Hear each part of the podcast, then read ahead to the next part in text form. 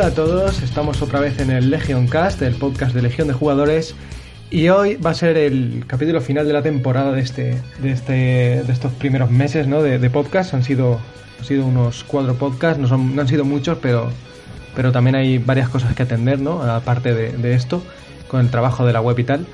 Y como programa final vamos a tener eh, el E3, aunque vamos un poco retrasados porque, porque han salido cosas y, no se ha podido hacer. Y aparte hoy somos eh, poquitos, somos tres, contando a mí somos tres, así que voy a dejar que se presenten. Luna, ¿qué tal estás? Con mucho, mucho calor.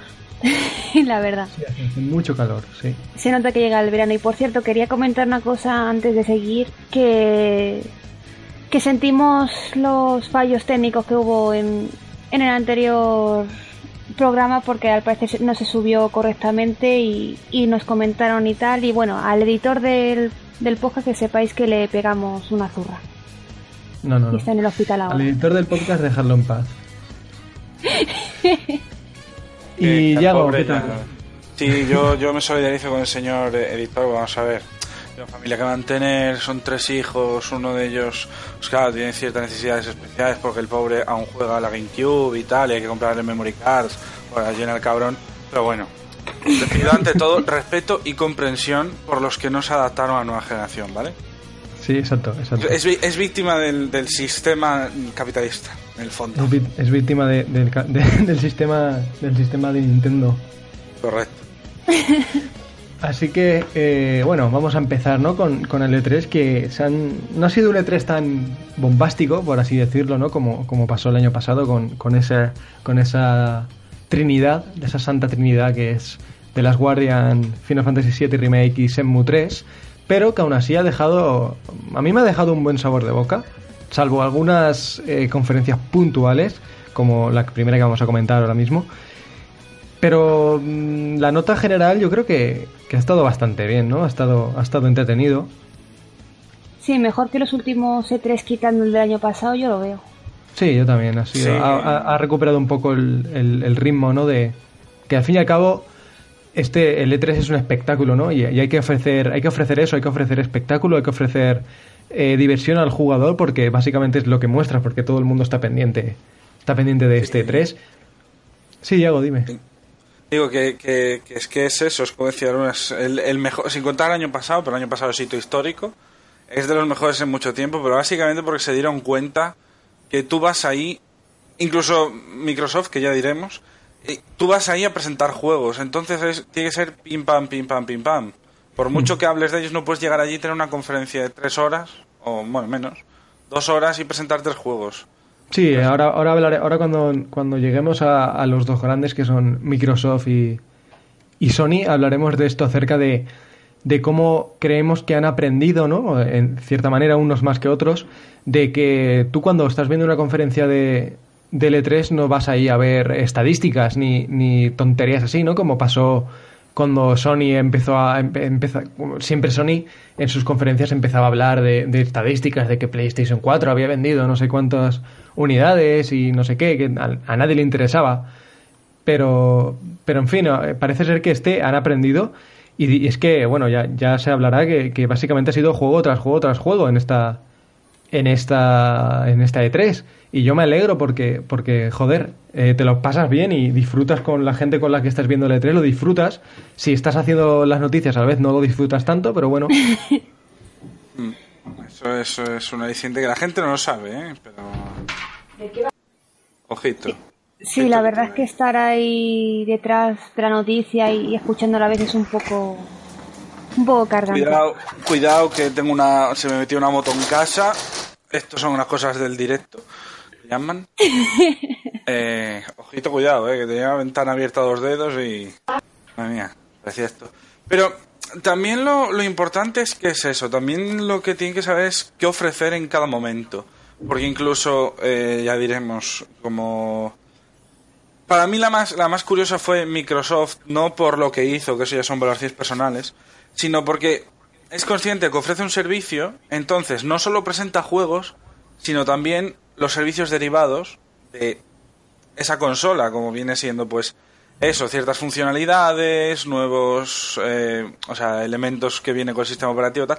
Y por lo menos, a pesar de que no solo había juegos, se, limitaban a decir cosas que iba a haber, no a, regocijarse en, en esos éxitos, ¿no? en, éxitos y en, y en hitos futuros. Sí, eh, sí ahora, ahora cuando... Yo creo que para Microsoft va a haber bastante, va a, estar, va a haber bastante carne que repartir, ¿no? Porque hay, también ha traído mucha polémica la conferencia de Microsoft. Pero vamos a empezar, eh, vamos a empezar por la conferencia de EA, que es eh, la primera que se realizó. Y que es la conferencia, para mí, la peor de, este E3, la más floja, porque no se le ve muy, no, se le ve muy, muy centrada a EA, ¿no? De, en, en que los jugadores que pedimos, ¿no? Ha habido momentos que sí, que, dices, hostia, eh, está bien la conferencia, ¿no? Como como al principio, ¿no? Que, empezó la, la, conferencia empezó con, con, Titanfall 2, que ahora lo vamos a comentarlo ya mismo, que la verdad es que parece una mejoría bastante sustancial respecto a su primera entrega, que salió en exclusiva para sistemas eh, de, Xbox y PC en Origin. Y que esta segunda perdón, esta segunda entrega va a ser completamente multiplataforma y va a contar con lo que la gente pedía, una campaña eh, de un jugador, además de un multijugador rediseñado y, un nuevo apartado gráfico y tal. Y la verdad es que a mí me ha dado buen rollo el juego. Titanfall es un juego que, siempre me ha llamado la atención y de hecho jugué la beta, pero que al parecer eh, a los pocos meses de, su salida pues murió, o sea, muy poca gente estaba jugándolo ya. Y yo creo que eh, Respawn, que es el, desarrollador de este título, del, primero fue su primer juego, de hecho, son ex miembros de, Infinity Ward, si no me recuerdo mal, de, los, de, los desarrolladores de, las entregas más importantes de Call of Duty. Y, yo creo que, que, han aprendido un poco de sus errores, ¿no? Y van a, van a meter una campaña a un jugador, ya veremos a ver qué tal está, pero con mezclando los mechas y la libertad de movimiento que, el juego ofrece, yo creo que puede salir una, experiencia muy guapa. Y el multijugador, bueno, eh, ya se ha visto que el combate cuerpo a cuerpo entre los robots está muy mejorado con, espadas y cosas así. O sea, yo creo que ya se han dicho, vamos a, vamos a echar toda la carne al asador, vamos a poner aquí locuras máximas y que la gente se lo pase bien. Vamos a dejarnos de... Espero que quiten la pistolita esa inteligente que disparaba automáticamente, que son una puta mierda. Y, ya veremos a ver qué pasa. ¿Vosotros qué opináis de lo que visteis en, ese trailer y tal? Pues yo creo que, sí, que va a haber una mejora. El, principal problema de, Titanfall 1 fue haber utilizado Source. Eh, porque tiene Source tiene ciertas cosas que por mucho que parches, se nota que es Source. Y Source, eh, por muy utilizado que esté por Valve, es un motor que el pobre valía hace 10 años valía cuando salió Half-Life 2, era muy bueno en su momento, pero por mucho que le parches, tal. Y segundo, lo que pasó, porque yo, yo sí que compré Titanfall y estuvo un tiempo, mi teoría es que murió porque por muy grandilocuente que fuese, era muy limitado. Sí, como, que jugaba, jugabas un, par de partidas, ¿no? Y ya veías todo lo que te podía ofrecer el juego. Sí, y, y que por mucho que mejorases, eh, era como un, un como cuando los de, en teatro hacen regalos empaquetando un cartón, que lo ves muy bonito y lo abres y es un cartón. Pues igual. Que, ojo, me gustó, ¿eh? Sin desprestigiar Titanfall, que me parece una experiencia que, que el 2 merece salvarla. sí, porque yo creo que yo creo que el 2 va a tener mejor, va a tener bastante más éxito que el primero ya por el hecho de ser multiplataforma, de que más gente va a poder jugarlo y va a estar en la plataforma más predominante que es, que es eh, PS4. Lástima que no vaya a estar en Steam, porque yo creo que si, hubiera, si estuviera en Steam, eh, el Titanfall 1 seguiría vivo. Eso lo digo ya, claro. Yo creo también.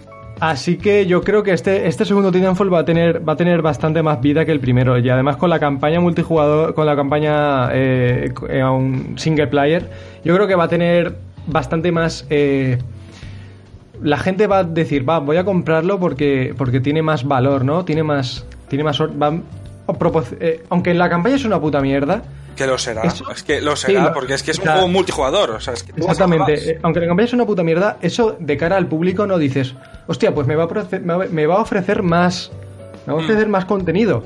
Porque una de las cosas que EA, EA eh, yo creo que también ha aprendido de Battlefront, del Star Wars Battlefront, que no tiene campaña y de hecho la cifra de jugadores va bajando cada vez más de, Battlefront, porque es que es normal, o sea, eh, no tiene campaña, apenas tiene contenido. Y de hecho Battlefield 1, que también lo vamos a comentar luego, va a tener una campaña, aunque será corta, pero va a ofrecer la campaña y de eso, de cara al marketing de la gente de, de a pie, de que va al game y se compra el juego, pues tiene campaña y la gente dirá, hostia, pues puedo jugarlo solo y me va a ofrecer más horas que si solo es un juego multijugador, que tal, que eso da muy mala imagen, aunque parezca que no da muy mala imagen. El Only Multiplayer da muy mala imagen en consolas, en PC no tanto. ¿Y tú, Luna? Bueno, yo el primer, la primera entrega no la, no la probé porque, bueno, mi PC es bastante patata. Pero en comparación a lo que vi del primero y el trailer que se mostró, es bastante bastante llamativo, hay que decirlo. No sé, eh, tenía pinta de ser muy, muy rápido, muy adictivo. O sea, de eso de que te picas y empiezas, empiezas, a mí me dio esa sensación. eso fue una cosa que yo le vi al primero. Iba de rápido y no lo era tanto. Ya, bueno. Este, este se ve rápido y, se nota que va a ser rápido. Pero el, el, primero parecía rápido, pero luego tú podías tomarte toda la calma del mundo, ¿eh? Bueno, había gente buena y tal, claro como todo, pero de primeras tú hmm. podías tener tiempo sin problemas. Lo único que si eras muy novato, eh, los mechas no eran para ti.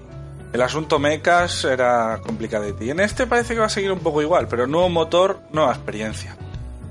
Sí, bueno, el, tema mechas es lo más o sea, es lo que más llama de este juego, ¿no? Y, yo creo que si mantienen, si mantienen el, mecha como un objeto a recompensar a los jugadores más, más hábiles y que, y que se necesite cierta cierta capacidad para manejar el mecha, ¿no? Que tengas cierta habilidad, pues yo creo que puede ser perfecto porque porque eso se, se, retroalimenta en el juego, ¿no?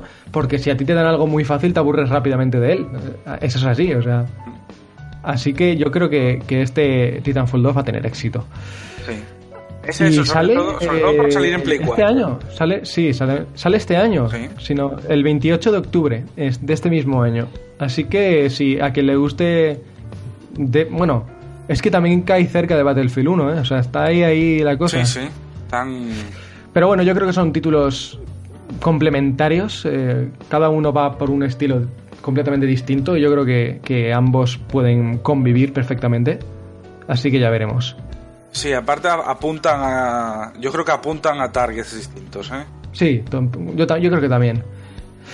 Y bueno, el siguiente juego que anunciaron fue, fue un juego de fútbol americano, Madden 2017, que yo de fútbol americano sé Mm, menos que, yo que sé, que una piedra.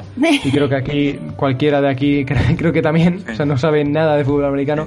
Así que si, si nos disculpáis, eh, vamos a saltar este Madden, a quien le interese que busque información, porque es que yo no tengo ni idea de este Madden. Y eh, después de este pequeño, bueno, pequeño, fue bastante largo, eh, esta, esta pequeña incisión en los deportes llegó el turno del gran esperado, que es Mass Effect Andrómeda que aquí es cuando EA metió la pata hasta el fondo, porque es que es que fue yo no sé, los fans de Mass Effect deben estar, vamos, eh, deben estar jodidos, deben estar bastante jodidos, porque el bueno de la buena EA llegó y dijo, ¿os gusta Mass Effect? ¿Os gusta Mass Effect?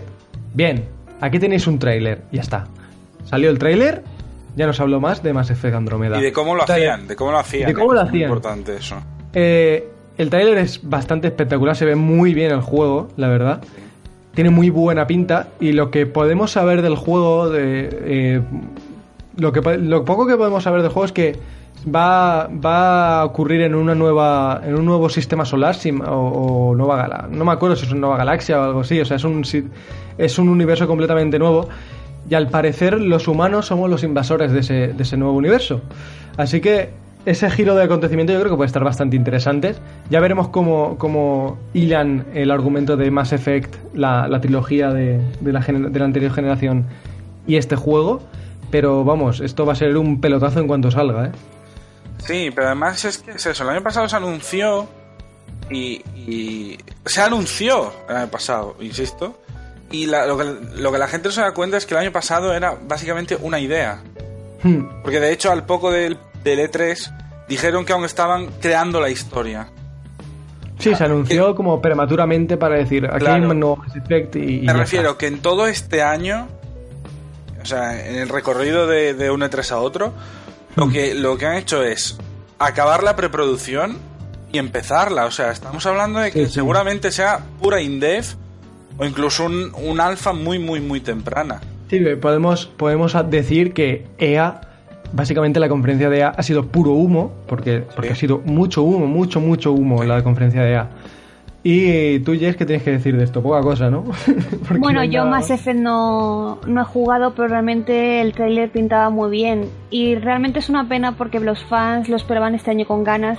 Se decía de si finales o tal al final va a ser para, para el 2017, pero oye, si vale la pena luego al final, porque al parecer querían meter más libertad y cosas así, más, más experiencia al juego, si luego resulta ser una buena entrega, que es que han pasado varios años desde la última, yo creo que mere- merecerá la pena la espera. De hecho, con este tráiler, si te digo la verdad, le echa un ojo a- al primero, ¿eh? Me ha picado, me ha picado un poco. Habrá que ver qué nos tiene BioWare preparados, aunque yo no espero nada, no espero ya nada de la nueva BioWare, pero bueno. No, es que después de la decadencia de, de la propia saga de Mass. Effect, Esos son otros temas. sí. Y dejamos Mass Effect porque hay muy poquita información, lamentablemente. Y pasamos a una especie de, de estudio que ha abierto EA, que se llama EA Originals, que es como unas... que debido al éxito de, de Unravel, este pequeño indie que, que se mostró el año pasado, que sorprendió a tanta gente, ¿no? Que salió el creador a punto de llorar, ¿no? Ahí, eh, Hombre, pobrecillo. que- Y, y la verdad es van a, se van a dedicar a crear pequeños indies bajo, bajo el, el ala de EA, que la verdad es que yo no me metería a hacer un indie con EA, pero bueno. Eh, y se ha presentado Fe, que es un juego que la verdad es que, eh, bueno, Visualmente. visualmente es llamativo. llamativo, pero es que eh, sabe como a, a juego indie que podría haber salido perfectamente hace un par de años, ¿no? Hace, o sea, es un, un indie que no, así como un Ravel, sí que era un, tenía su su encanto, ¿no? Por el personajillo este de Lana y tal. Este es que lo veo y, al día siguiente ya no me acuerdo de lo que he visto, ¿no? Ya, ya se me ha olvidado completamente este juego. No sé, yo no le, veo, no le veía nada especial, así como para decir, hostia, qué bonito, tal, no sé qué.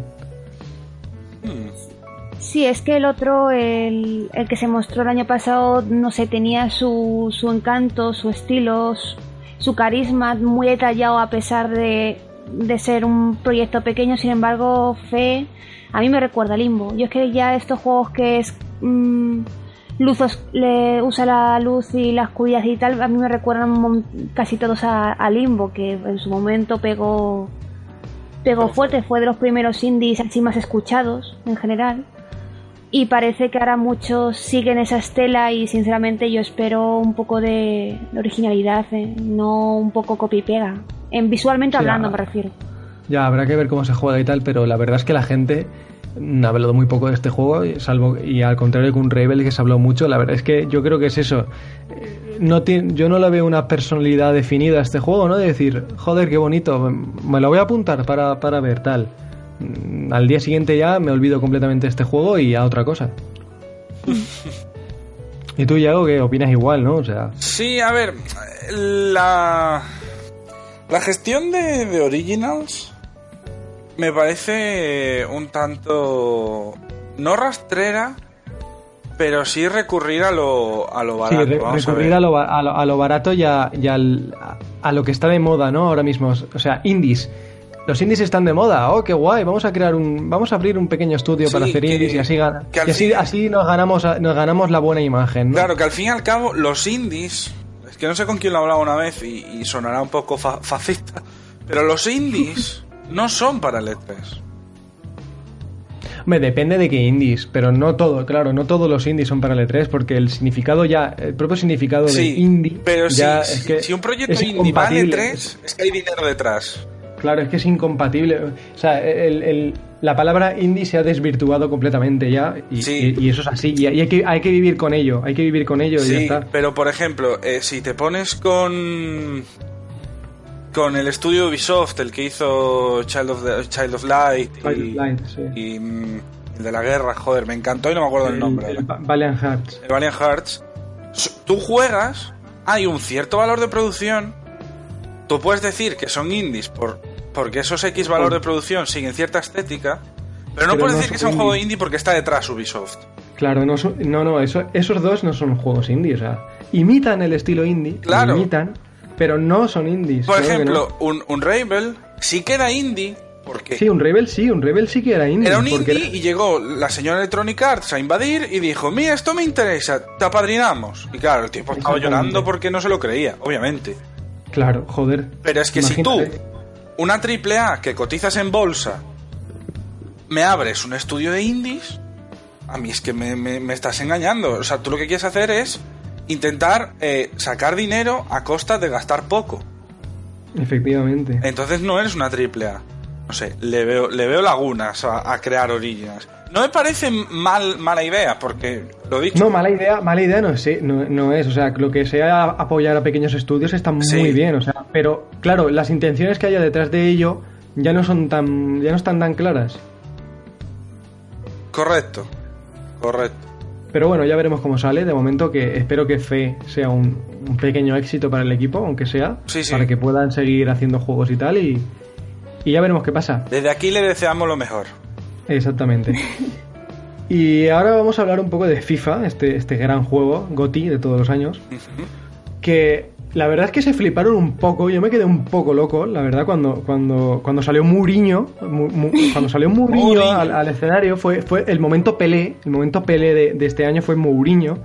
O sea, el, puto Mourinho saliendo al escenario de, de E3 de EA a decir, he puesto la voz, he, salido en un juego y se fue, o sea, es que se fue. es que fue, fue surrealista. Fue surrealista.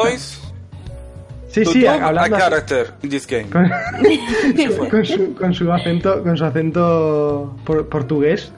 Es que, no sé, yo, a mí me pareció muy surrealista. Fue, fue el momento. Yo creo que. Esto no, esto no sé si será así. Yo, yo quiero pensar para mí mismo que es así. Que EA es auto. es eh, se ve a sí misma, ¿no? El ridículo que hizo con Pelé y dijo, vamos a imitarlo, ¿no? Para, para ser, para petarlo en las redes sociales con los memes. Puede ser, ¿eh? y, trajeron a Mourinho, tío, y, salió ahí, no sé, no me acuerdo ni lo que dijo, pero dijo cuatro cosas y se fue. Sí, sí. Y luego nos enseñaron un tráiler de, del modo campaña de FIFA, de, FIFA 2017, que, que, un modo campaña con una historia que, que te, tú, ves, el tráiler, tú ves el tráiler y dices, hostia puta, ¿esto, ¿esto qué es? Quiero ser como Beckham, pero en FIFA 2017. Es, el, modo carrera con cinemáticas. Sí, el modo carrera con cinemáticas. Y nos cuenta la historia de, un jugador ¿no? de, Inglaterra que, quiere meterse en el fútbol. Y, nos cuenta su vida y, aparece Mourinho, aparece no sé quién. I wanna be a football player. Sí, sí, eh, Alex Hunter ahí, que salía el actor ahí, no sé qué. No sé, fue un momento un poco... Un poco If you want to be the best, you have to follow me. If you want to be the best, you have to play in my team. If you want to be the best, you have to be me. Sí, I am José Mourinho. se perdió memoria, ¿eh? Qué cabrón. Es que, joder, eh, fue un poco vergüenza ajena, ¿no? El momento, El momento, el momento campaña FIFA de 2017. Pero no, no por el hecho de que, de que fue una campaña, sino porque tú veías las, las imágenes y es que veías cierta eh, eh, valor de producción en, en, esas cinemáticas. O sea, te daba la sensación de que tenías un equipo eh, un equipo entero detrás de, las cinemáticas de un juego, un juego de fútbol que seguramente el, modo campaña no lo juegue prácticamente nadie. Y es que te, no sé, no sé, fue muy surrealista. Que, y por cierto, que este nuevo FIFA va, a utilizar el motor de, del Battlefield, el Frostbite 3, que ya veremos a ver qué tal, qué tal queda en el juego de fútbol. Que básicamente es un FIFA, pero le han metido esto quien vaya a comprar FIFA no creo que vaya a jugar un modo campaña. Igual sí, igual me equivoco, pero yo que sé. El, modo carrera es jugadete, eh, cuidado. Cuidado. No sé, es que, no sé, tío, le, he visto ahí que, le han querido meter los feels, ¿no? Ahí, y, una trama y tal, no sé, no sé, no lo veo, yo no lo veo. Fue un poco vergüenza ajena. This game, Para mí fue un poco vergüenza ajena. This game is going to be great because I produced this game and I put my voice in. This is going to be a success. And now I'm going to my castle because I have a castle and you don't. I am José Vemos a. Iago el próximo año en el E3, ¿eh? Sí, sí. Imitando a José Mourinho. Con el nuevo FIFA Es, 2018. Y eh, bueno. es canica, o sea, ponerse canas, traje, meter mano en bolsillo y mirar con cara de Y- y- que voy con lo que te doy. Efectivamente. Y bueno, ahora, luego, luego si, si queríamos que FIFA 2017, que modo campaña, no iba, no, no iba a ser el punto álgido de, de la vergüenza ajena que EA nos iba a traer, llegó el momento Star Wars. Que este momento ya es, Dios mío, aquí el hype se disparó. Yo estaba con el hype por las nubes porque digo, madre mía, va a salir todos los juegos de Star Wars. No salió una puta mierda. No salió nada. Simplemente se, se pusieron a recapitular acerca de todos los juegos de Star Wars que iban a salir. Salió un pequeño, pequeño, pequeño, pequeño teaser in-game del juego de, de Visceral de Star Wars. En lo que salió de la casa. y- Exactamente. y ya está. que pinta muy bien, aunque sea in-game, aunque podemos esperar que se vea más o menos igual como pasó con el Star Wars Battlefront. Pero no salió nada más. Salió G. Raymond, eh, anterior miembro de Ubisoft, de los Assassin's Creed, hablando del juego, que no- prácticamente no, no dijo nada. Eh, en fin, eh, EA, que está... Que, que humo, es que fue humo, eso fue humo, tío. Pero es que Jay Raymond se merece la muerte por motivos que no voy a hablar. Pero siendo objetivos, ¿eh? Desde un punto de vista objetivo, Jay Raymond debe estar muerta. Ya no retirada, muerta. Vamos a ver. Pues una persona que, que, arruinó una década de videojuegos con dos frases. Una mujer que no, no se merece el dinero que nos sacan con los DLCs. No se merece. Pero ahí está Electronic Arts, ¿eh? De Ubisoft a Electronic Arts, de Guatemala a Guatepeor. Bueno. Qué mujer, ¿eh? Pero Le- Legion Cast no se hace responsable de las, de, la- de la- de las opiniones de sus colaboradores. no, no, me hago yo, me hago yo responsable de lo que de- me cago en tal. ¿sabes? Dejaremos las señas de Iago en, el, en la Aquí descripción Yago, del Yago es.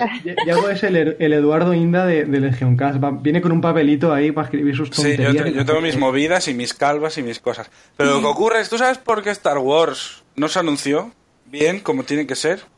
Porque no tenían nada. No. Eh, because I'm not interested in Star Wars. This is not my game. It's not my problem. This is not. I don't know what are you talking about. Star Wars? People with bueno, with laser tables? I don't know. I don't know.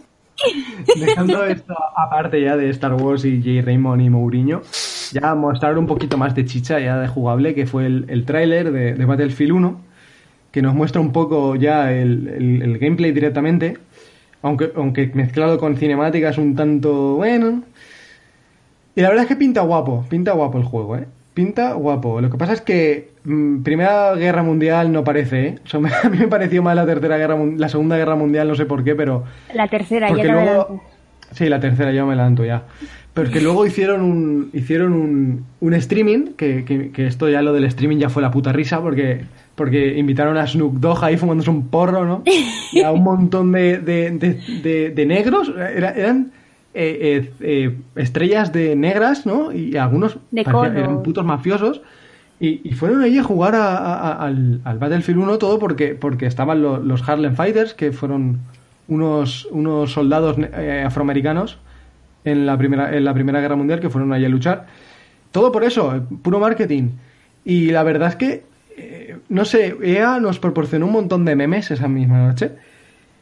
Y lo que se pudo ver del juego, a mí es que, no sé, no eligieron la Primera Guerra Mundial, pero básicamente porque la gente lo pedía, ¿no? La gente pedía que volvieran a, a, a la guerra antigua, así como poniéndolo entre comillas. Pero es que tú lo ves el juego en movimiento y salvo algunas armas y los aviones y cosas así, es que eso es la Segunda Guerra Mundial. O sea, te ves a todo el mundo corriendo ahí por un alrededor de una aldea ahí, matándose ahí, no sé qué. A mí me dejó diciendo, pero vamos a ver, ¿por qué coño ponéis de ambientación la Primera Guerra Mundial cuando podéis hacer algo realmente, realmente distinto? Hacer un sistema de juego más lento, eh, a través de las trincheras y tal, y hacerlo más brutal, y decidís hacerlo una, o sea, básicamente Battlefield 4, pero con armas eh, semi, eh, semiautomáticas y algunas ametralladoras del año de, de la pera. Y un dirigible. El de... No sé, o sea.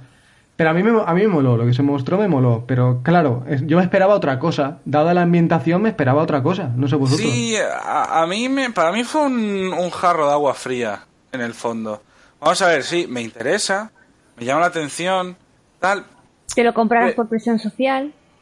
No creo, porque el problema de Battlefield es que necesita gente. No es un juego como el Carlos Duty que te metes tú solo y ya está. No tienes problema. Mm.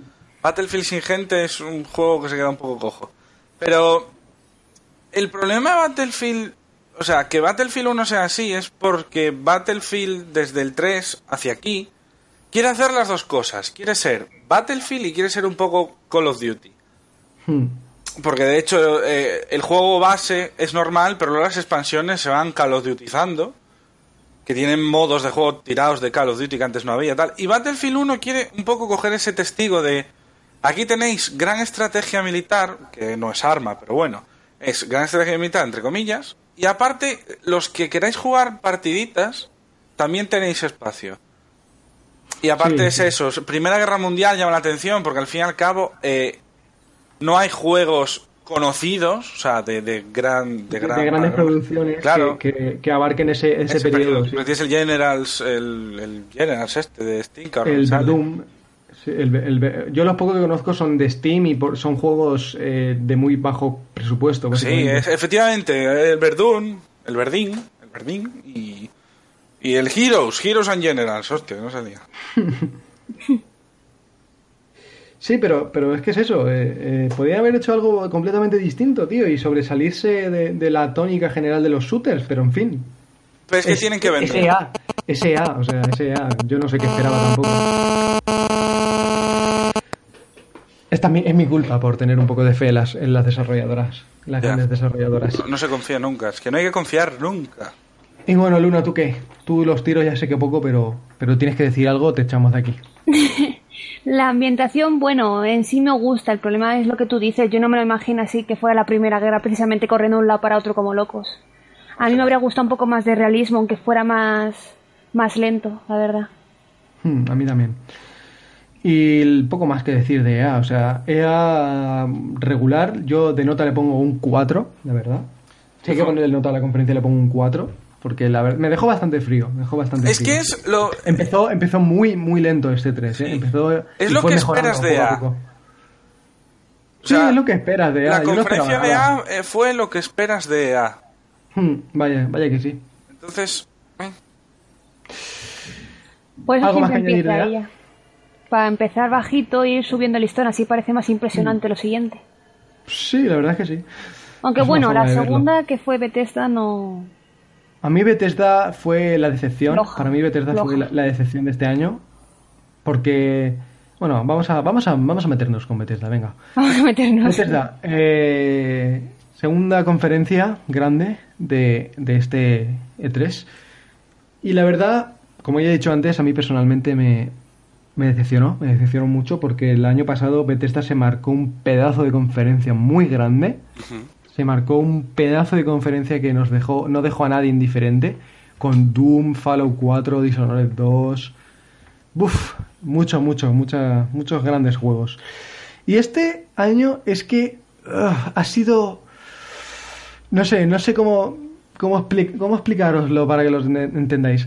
Empezó con Quake, con Quake Champions, la nueva entrega de este, de este Arena Shooter, que espero que se convierta en una Arena Shooter y no sea una puta copia de Overwatch, porque es lo que el tráiler de CGI mostraba, es que iba a ser una puta copia de Overwatch, pero en violento. Ya veremos qué pasa, no sabemos nada.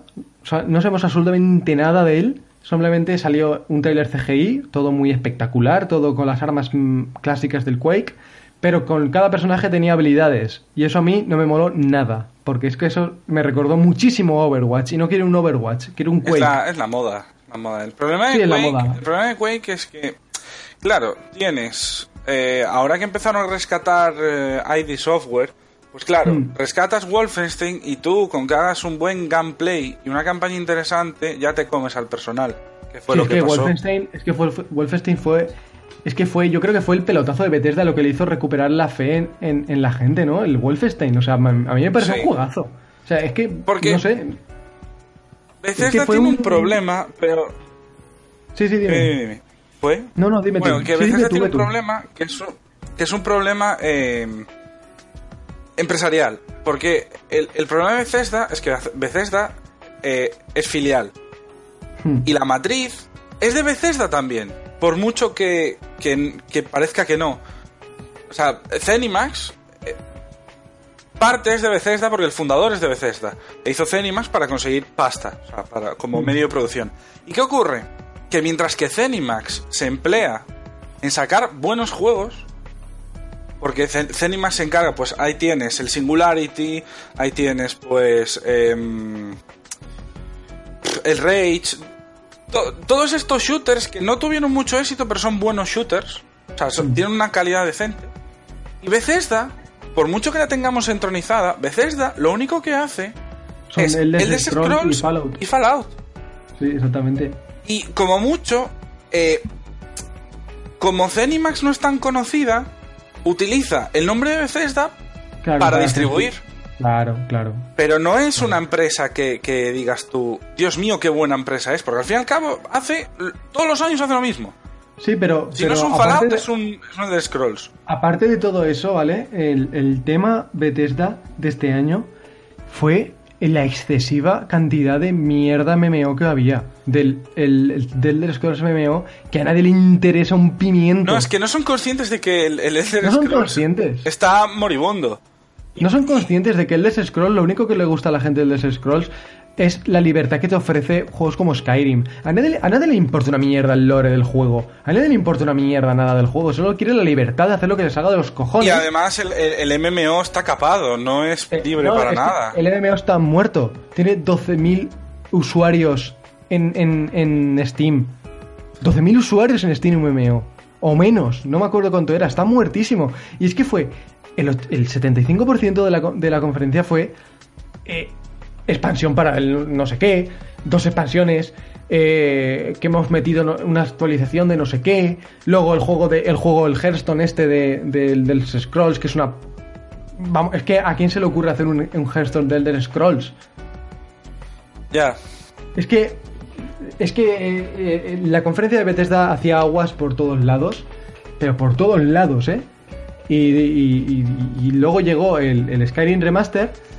Que, que mm, a quien le guste muy bien. A mí, a mí yo no me lo voy a comprar, el Skyrim Remaster. Que el, el remaster me parece que son mods gráficos En consola. puestos en, el- Sí. en consola. Va a tener soporte para mods en consola, eso está muy bien. Pero es básicamente un remaster y la gente está como loca, pero en fin. La buena noticia y lo que ha hecho bien Bethesda, también hay que, hay que no hay que darle tantos capones tampoco, Claro. es que Bethesda, eh, si tú en PC tienes el, el Skyrim, la edición legendaria, es decir, todos los DLCs, te van a dar gratis la remasterización de Skyrim, o sea, el Skyrim este remaster o como se llame, te lo van a dar gratis, eso está muy bien, eso es, eso es una cosa que me Es ha que gustado. no, no, vamos a ver. Que, que en esta fiebre de remasters, y lo vamos a decir desde aquí, que somos prácticamente Sonyers declarados, la fiebre de remasters es inhumana, me refiero. Porque es que ya estamos llegando a un punto en que remasterizamos juegos de hace dos años. ¿Pero qué necesidad tiene Skyrim de ser remasterizado? Pues que porque me remastericen Dishonored, que gráficamente es un chusco. Ya está, ya, ya está remasterizado. Exactamente. Para PlayStation 4 salió. ¿Ah, sí? ¡Ah, sí! Si yo la tengo en ordenador. Es la misma mierda. Sí, sí, es la, es la versión de PC, la versión de PC, sí, sí, es tal Es la misma mierda. Yo también lo tengo en PC, también. Y en Play 3 me lo pasé también, y lo platineé y todo. Ay, Bethesda, ¿por qué? Ay, Bethesda. No, pero la gente lo pide. La Sí. gente pide Skyrim. La gente pide Que sí, Skyrim. a ver, que, que, que Bethesda cumple lo que le piden, eso es lo que Claro. hay. Eso es lo, Pero lo bueno que ver. tienen. Eh, eh, la gente pide Skyrim y a mí me jode porque yo hubiera preferido tener un Oblivion Remaster a esto, al Skyrim, pero en fin. Ya. Bueno, que cuidado que encontré el otro día por... No vamos a hacer publicidad de game. Encontré una edición quinto aniversario de Oblivion que yo dije, ¿por qué? ¿Por qué tanto dolor? Vaya. ¿Por qué? No sé. ¿Algo más que añadir de Skyrim Remaster, Luna? No jugué al original, hombre. Para, para quienes no, no hayan jugado el- pues la entrega de PlayStation 3 y no tengan un PC bueno, bueno, pues no es mala idea. No. No, no es mala idea, es a ver, a para ver, esos casos muy concretos. Claro, a mí me parece muy bien que hagan el remaster. Me parece genial. Pero es que, vamos a ver. Presentar eh, un E3 no. Exactamente, o sea, y es que, a ver, el, eh, no, me- no nos estamos explicando bien. La noticia del, remaster en sí no es mala, ¿vale? Lo que yo estoy criticando es que una conferencia de una compañía como es Bethesda, que tiene un montón de IPs grandes para hacer una conferencia que te cagas, o sea, que te cagas, te saquen 75% de la conferencia un MMO al que nadie le sale de los cojones jugar, porque nadie le interesa. Y un Hearthstone que nadie va a jugar, porque es que Ya hay uno. se ve como una puta mierda. Ya hay uno, eh, es que ya hay uno y es mejor, es, es- es de Blizzard, que Blizzard es, es, bueno, sinónimo entre comillas de calidad, porque la gente va a jugar las cosas de Blizzard. Así que no entiendo cómo un- una compañía que te puede sacar un Wolfenstein 2, un Devil Within 2 y partirte el culo en dos Eso dolió. y, y no, y no sacan esto, tío. En fin, y te sacan del Elder Scrolls. Al menos eh, lo que viene ahora es interesante. Porque eh, eh, sacado de, ninguna parte, eh, llegó un, un tráiler un tanto extraño de un juego de ciencia ficción, así como con tintes de terror. Y resulta que es Prey, un reboot de Prey. Un juego que salió en PC hace un par de años, bastantes, y que era un juego, un shooter, básicamente. Era un shooter de, de matar alienígenas y punto. Y ahora lo han convertido en una especie de juego de terror. Eh, han cancelado, o sea, Prey 2 está canceladísimo ya. Eh, ya han decidido hacer eh, este, este, este reboot de Prey con toques así de terror. Y la verdad es que pinta muy guapo el juego. Porque aparte de, lo que se mostró en el tráiler, que es completamente CGI, por desgracia, eh, Chris Avelon, que era miembro de Obsidian y ha- fue responsable de guiones como eh, Planescape Torment, Fallout, eh, la serie en general, y New Vegas, menos Fallout 3, está involucrado en el proyecto, por lo cual a mí me, me me- me está despertando mucha confianza este reboot de Prey, al menos en lo, en lo argumental, porque hay gente muy, muy potente detrás de él, ¿eh? Hay gente muy, muy potente detrás de, de este juego. No sé vosotros qué... ¿no? ¿El qué? ¿El ¿No, qué? ¿No está Arkane detrás? Sí, sí, Arkane detrás, sí, cierto, los creadores de Dishonored. Que, que, cuidado, cuidado, esto es, esto es muy gracioso. Me hago dar cuenta. Em, ¿Os fijáis que cuando Bethesda no tiene nada que hacer, en vez de eh, tener un grupo de guionistas, un grupo de, pues, de, de mentes, ¿no? Para decir, venga, hagamos cosas. Se dedican a comprar barra subvencionar a empresas que ya existen. Sí, cogen, van como cogiendo, ¿no? De- Sí, porque eh, eh, lo que bueno, no vamos a decir lo que salvó, ¿no? Pero lo que hizo a Bethesda hace unos años de ser más allá de es, eh, Elder Scrolls Fallout fue Hmm. haber adquirido Arkane. Arkane y, y Tango Software, el- a Shinji Mikami, básicamente. Claro, es que que vamos a ver, que no me parece mal. No, no, a mí no me parece mal tampoco, o sea, Que al a fin ver. y al cabo es lo que está, en vez de pagar eh, gente, lo que estás haciendo es comprar gente, que lo mismo Claro, es. comprar estudios y, y añadirlos bajo tu manto. Que, a ver, me parece perfecto eso. Si, si Bethesda quiere convertirse en una, en un, en una cosa, en, en alguien fuerte, ¿no? Den- Dentro de la industria, es lo que debe hacer. Pero, pero a mí Bethesda personalmente me parece una, una, una compañía fuerte, fuerte, pero es que la, la, la conferencia que hicieron fue patética.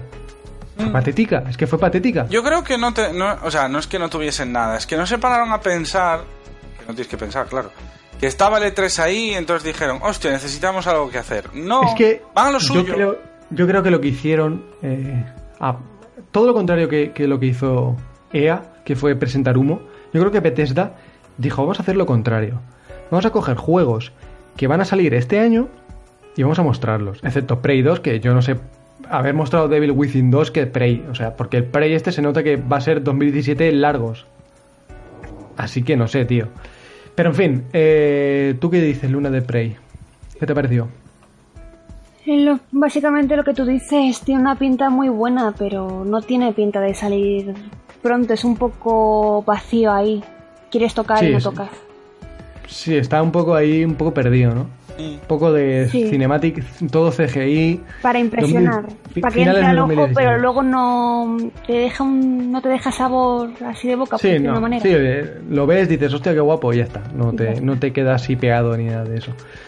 Lo que yo sí que me quedé pegado es con Dishonored 2 y con sus con su gameplay extensísimo que mostraron, que, que me dejó muy loco, la verdad. Y me encantó. Lo mejor que mostraron. Sí, lo, mostró, lo mejor que mostraron, lo mejor de la conferencia. Fue eh, la secuela de- del, título que a mí me pareció espectacular. Dishonored, el Dishonored 1 me parece uno de los mejores juegos de, la anterior generación. Y este parece que viene con, con- con mejoras sustanciales, e incluso en la jugabilidad y en la historia, porque ahora, en lugar de tener solo a, Corvo, al protagonista del primer juego, ahora podemos manejar a dos personajes, tanto a Corvo como a Emily, que también salía en el primer juego. Mm. Y, y los poderes que han metido Arcan en este juego son, son bastante tochos. Desde, desde una especie de, de hipnotizador, ¿no? Que dejas a los enemigos tontos. Hasta una especie de poder que conectas en los cerebros de los enemigos y los matas a la vez o algo así. No entendí muy bien lo que vi, pero A ver. estaba súper guapo. Eh, por mucho, yo estoy de acuerdo contigo que, que Dishonored es un, un juego de la generación anterior que, que no, no tuvo la fama merecida, entre comillas. Hmm. También porque esa mezcla de steampunk, sigilo y poderes es algo que ya echa para atrás y no te interesa. No es un género no es un gusto accesible ya. No, es una. Claro, es que yo lo veo como una especie de sucesor espiritual de Tief, ¿no? Mezclado Sí. con. Mezclado con el anterior. Un sucesor bien. Sí, un sucesor bien, no como el. El. Thief. Claro. Eh, es una especie de TIF eh, de nueva generación mezclado con el anterior título de, de Arkham que iba a ser este en, de- en París así medio de con templarios y no sé qué no me acuerdo del nombre Sí. que, que fue cancelado cogieron partes de, de ese juego y lo metieron en este y la verdad es que les quedó una, una nueva IP muy buena y muy Sí, potente es ¿eh? que yo creo que, que ¿cómo se llama? Que Dishonored 1 fue un poco el pre-Order 1886. Vamos a ver. En, en plan estilo o sea, En plan- ya no solo en plan estilo, sino que eh, quisieron crear una IP mm. y crearon una IP, tanto The Order como Dishonored. Dishonored con más éxito, Sí, obviamente. Dishon- Dishonored le hizo bien, porque Dishonored se apoya en las bases jugables completamente, o sea. Lo hizo bien. Pero ¿qué, qué ocurre con, con, con, el, con el éxito del 2, con el tráiler que dices tú, llama la atención? Ya no solo por los poderes, sino porque notas que el, ese universo se expande. se expande, efectivamente. Claro, o sea, que, que- que el, el juego va a funcionar. Sí, sí, sí, sí, es que es, que es eso. Por eso, Ah, es que eh, lo que tú dices del universo expandido, es que notas que es un universo que, que podía ser factible, o sea, porque el primer juego era una especie de Londres, ¿no? Una especie de Londres steampunk. Pues este juego va a estar basado en, en España, en países como España, Grecia, Italia. Va a estar bas- basado en, en el, en el sur de, de Europa. o sea, y es que se nota. Cuando tú estás. ju- cua- En el gameplay que se mostró, los edificios, tío. Yo, esos edificios tan blancos, las paredes tan blancas, es que lo, lo- lo identificas con lugares de España, de la, de la costa, pueblos de la costa. sí. Eh, es- se le han currado mucho la ambientación. Y la verdad es que este juego va a ser un, un pelotazo. Para mí va a ser de los mejores del año. Saldrá el, el 11 de noviembre. ¿Y algo más que añadir? ¿Alguno? sí. Luna, ¿y algo? Yo una, Sí. una cosa muy breve. Algo que nunca, algo que nunca le perdonaré a, a, a Bethesda es no haber llevado nunca jamás a Shirley Curry. Shirley Curry, para los que no sepáis quién es, es una señora 80 años que juega Skyrim en YouTube, ¿vale? Tiene casi 400 episodios al respective. Si quieren presentar un nuevo Elder Scrolls, que lleven a esa señora. Desde aquí hago un llamamiento a toda la, a toda la red social, invoco un Patreon, invoco un, un todo, absolutamente, un change, un pu- un change.org. invoco al Cuerpo y Fuerzas de Seguridad del Estado, por favor, por favor, lleven a esa señora, que se merece todo lo que le pase. Bueno, cuidado, todo lo que le pase bien. eh. Desde el cariño, desde el cariño y el respeto a una señora de 80 años viuda que juega a Sky- a Skyrim con amigos. ¿eh? Me veo Con, ya. así. con amigos jóvenes. ¿Eh? No van. Mm. ¡Que la lleven! Coño. ¿Y tú, Luna? ¿Qué tal? ¿Qué te pareció este Dishonored 2? La verdad es que pinta, pinta cojonudo, hay que decirlo. Me han dado ganas de comprar la versión de Play 4, aprovechando eso, porque yo no tuve, no tengo el juego ni en PC ni en Play 3, lo vi en tu casa, War. Y me han dado ganas de comprarme el de Play 4 para. la versión de Play 4 para esperar bien. Y luego hay que decir, no sé si habéis visto la edición especial de. Sí, la edición especial es espectacular. Que viene la- máscara de corvo y es- La máscara de corvo. Y es brutal. O sea, yo la he Sí, visto sí, y me sí. he enamorado de la máscara. Dios Pero mío. la máscara es incómoda. Sí, es incómoda, pero ¿y qué? Pero Es que mola un llevan huevo. muchas, ¿no? Desde aquí hago un llamamiento a oftalmólogos y dermatólogos. Por favor, por favor. A ver, Vayan a a ver, Arkane y díganle que la máscara de corvo es antiestética. Bueno, antiestética no, pero muy bonita, No. ¿verdad?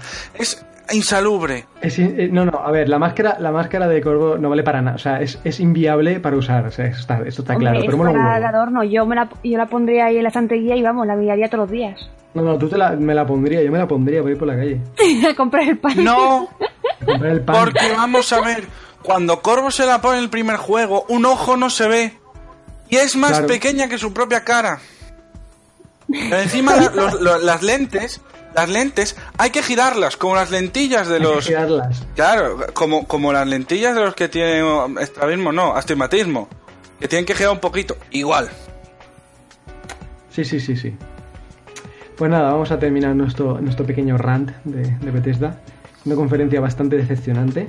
Terminó con un anuncio de, de una demo de, de Doom. Que, que- Demo de Doom. Ahí la tenéis si queréis bajarla. bajarla. Bueno, también hablaron sí, de los DLCs de Fallout y, y tal. Sí, eh, eh, eh, de que sí, de fan. sigamos a la siguiente. que nos quedamos sin tiempo.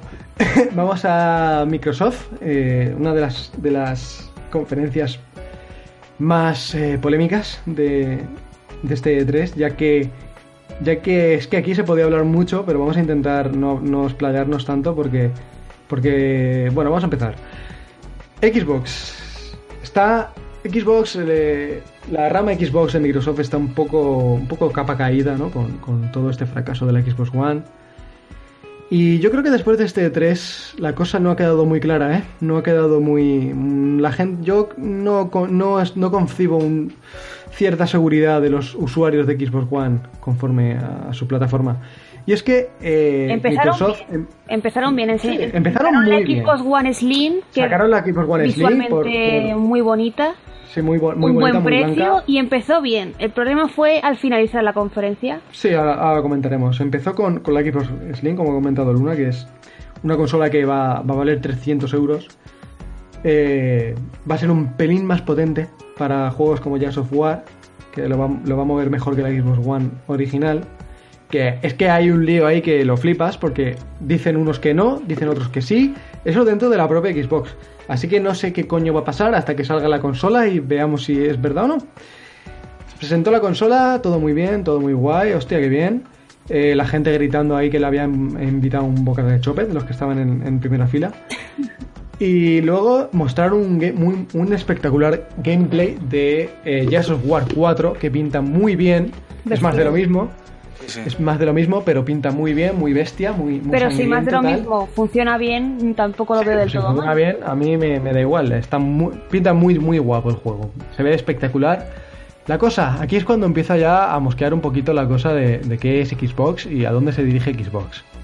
Aquí cuando se presentó el juego, eh, salió el típico micro eh, Xbox One Exclusive y sale el juego. Pues aquí decían Xbox One and Windows 10 Exclusive. Y decías, hostia, que va a salir en Windows 10 también. Ah, muy bien, tal, apoyáis el, el PC, tal, no sé qué. Todo aquí, todo muy bien. eh, se presentó el juego, no sé qué, qué- queréis comentar algo del juego. Yo es que no soy muy No. fan de Jazz. Me gusta, pero mm, el modo horda es lo que más A ver, eh, eh, el, el, el, el peso de Years of War es innegable en, Sí, en sí, el mundo sí. de los videojuegos. Me refiero, re- redefinió el third person shooter. Sí. Eh, si es más de lo mismo, bien, yo ahí lo apoyo hasta que descubrimos que hay 20 años más de Halo. Bueno, bueno, vale, bien, no vamos a O sea, hablar a, de ver, a, ver cómo, a ver cómo sale eso, a ver cómo sale este Jazz. Veremos. a Eh, ver. a ver, efectivamente. Pero lo que, lo que, lo que no puede ser es lo que acabas de decir. Eh, que me llegues y me digas Gears of War eh, exclusivo. Bien. Y luego, también en PC dices, cuidado, vale, no tengo los otros tres en PC. Bueno, los, los otros cuatro no los tengo, pero den por culo. Yo quiero jugar al 4, vale. Y luego va y, son todos. Sí, sí, es que, es que es eso. O sea, ahora al parecer prácticamente todos los. Prácticamente no. Todos los juegos de Xbox One menos Sunset Overdrive de Halo 5 van a salir en Windows 10.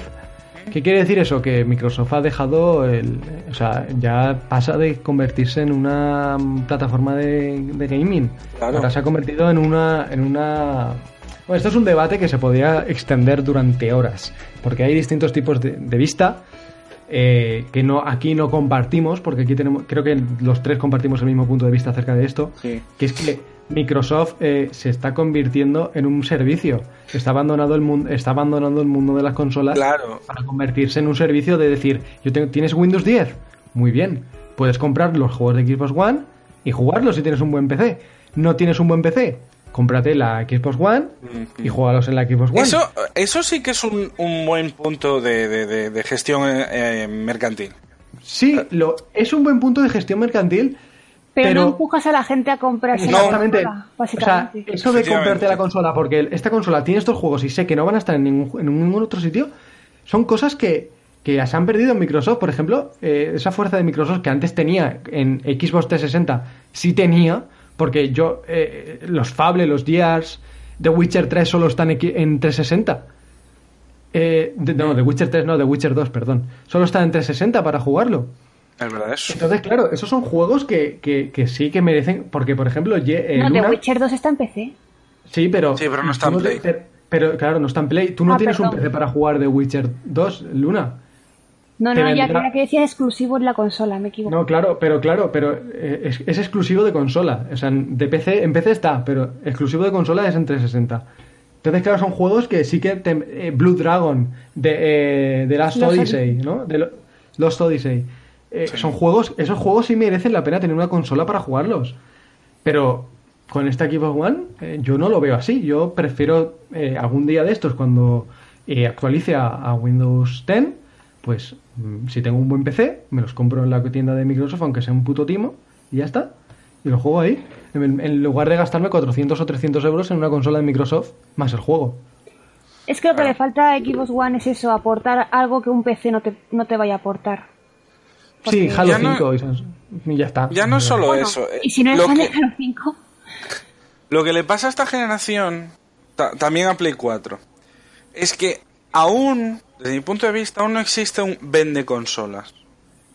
Hombre, para mí sí, para mí ya lo, ya lo ha habido. ¿Cuál? Que es Bloodborne. Bloodborne a mí me vende la Play 4, pero bueno.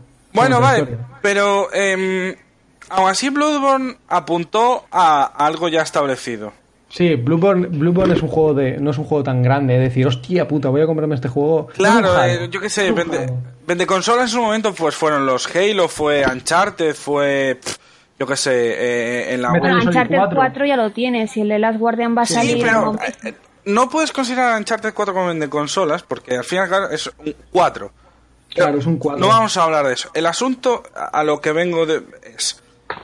De lo que no somos conscientes en Europa es que Xbox en América nace como servicio. Nace como un producto de tener al lado del televisor y con el mando tener acceso a Netflix, tener acceso a Internet. Claro, eso, eso, es que eso fue. Xbox One fue la. Esa fue la concepción de Xbox Claro, One. por- eh, o sea, como nació en el Xbox Meeting, no, eso fue el PlayStation Meeting, perdón, el Xbox Reveal, en su momento, Xbox era para estar jugando, dejarlo, la, la partida como está, suspendida, ponerte a ver un partido y comentarlo por Skype con un colega. Claro, es que esa, esa fue la concepción de Xbox One. Y ahora, eh, con todo el backslash, el backslash que tuvo, el, la- la el rechazo de los jugadores, al parecer cambió de estrategia Microsoft, pero no es así. O sea, ahora han pasado de querer ofrecer un- una caja multi, Usos. multiusos ¿Eh? a ser un servicio de, de su, de su, de- del ecosistema Windows. Que es, es que di- literalmente es eso. Y quien diga que no está muy equivocado y está muy, muy, muy mal. de la Claro, porque, por ejemplo, también en- cuando, cuando salió de Racing 3 exclusivo, pues eh, si usabas la, la tablet tenías unos servicios en el juego. Eh, o sea, era un ecosistema como Apple Claro, es un es- eh, pero en, en Windows. en Windows los- y también para jugar. ¿Que es una mala idea? No, para No, nada. no es una mala idea, no es una mala el idea. problema es que si quieres hacer eso tienes que eh, tienes que tener metralla. Claro, claro que tienes que. No, no, pero no es. No es- Microsoft me trae de juegos. Tiene buenos juegos. El Sí. problema es que eh, se han, prácticamente se han despedido del, del, del mercado de las consolas, se han despedido. O sea, se han despedido. Ahora están en el, en el mercado del software. Ahora se han metido en el mercado del software. A ellos les interesa ahora vender software, por eso están sacando en Windows 10 las cosas. Mm. Para, para, vender en, para vender en la tienda de, de, de Microsoft y hacerle, com- y hacerle un competencia a Steam. Claro, Eso es- es- que la- que- Pero es que no lo van a hacer. No, porque además los juegos van a ir a Steam ahora también. Sí, eso dicen. Es que no sé. Llevan un lío, tío. Llevan un lío que yo no sé. Yo no sé lo que van a hacer. Bueno, No, chicos, ya que estamos hablando de, de la consola y de tal, ¿por qué no metemos de golpe lo del el nuevo proyecto que anunciaron al final? Y ya hablamos Vale, todo completo, ¿no? Sí, bueno, vale, va. Al final de la conferencia, aunque hagamos un poco aquí de, de locura, se mostró lo que va a ser unas... Es que no sé cómo explicar esto, tío. Es muy complicado esto de explicar.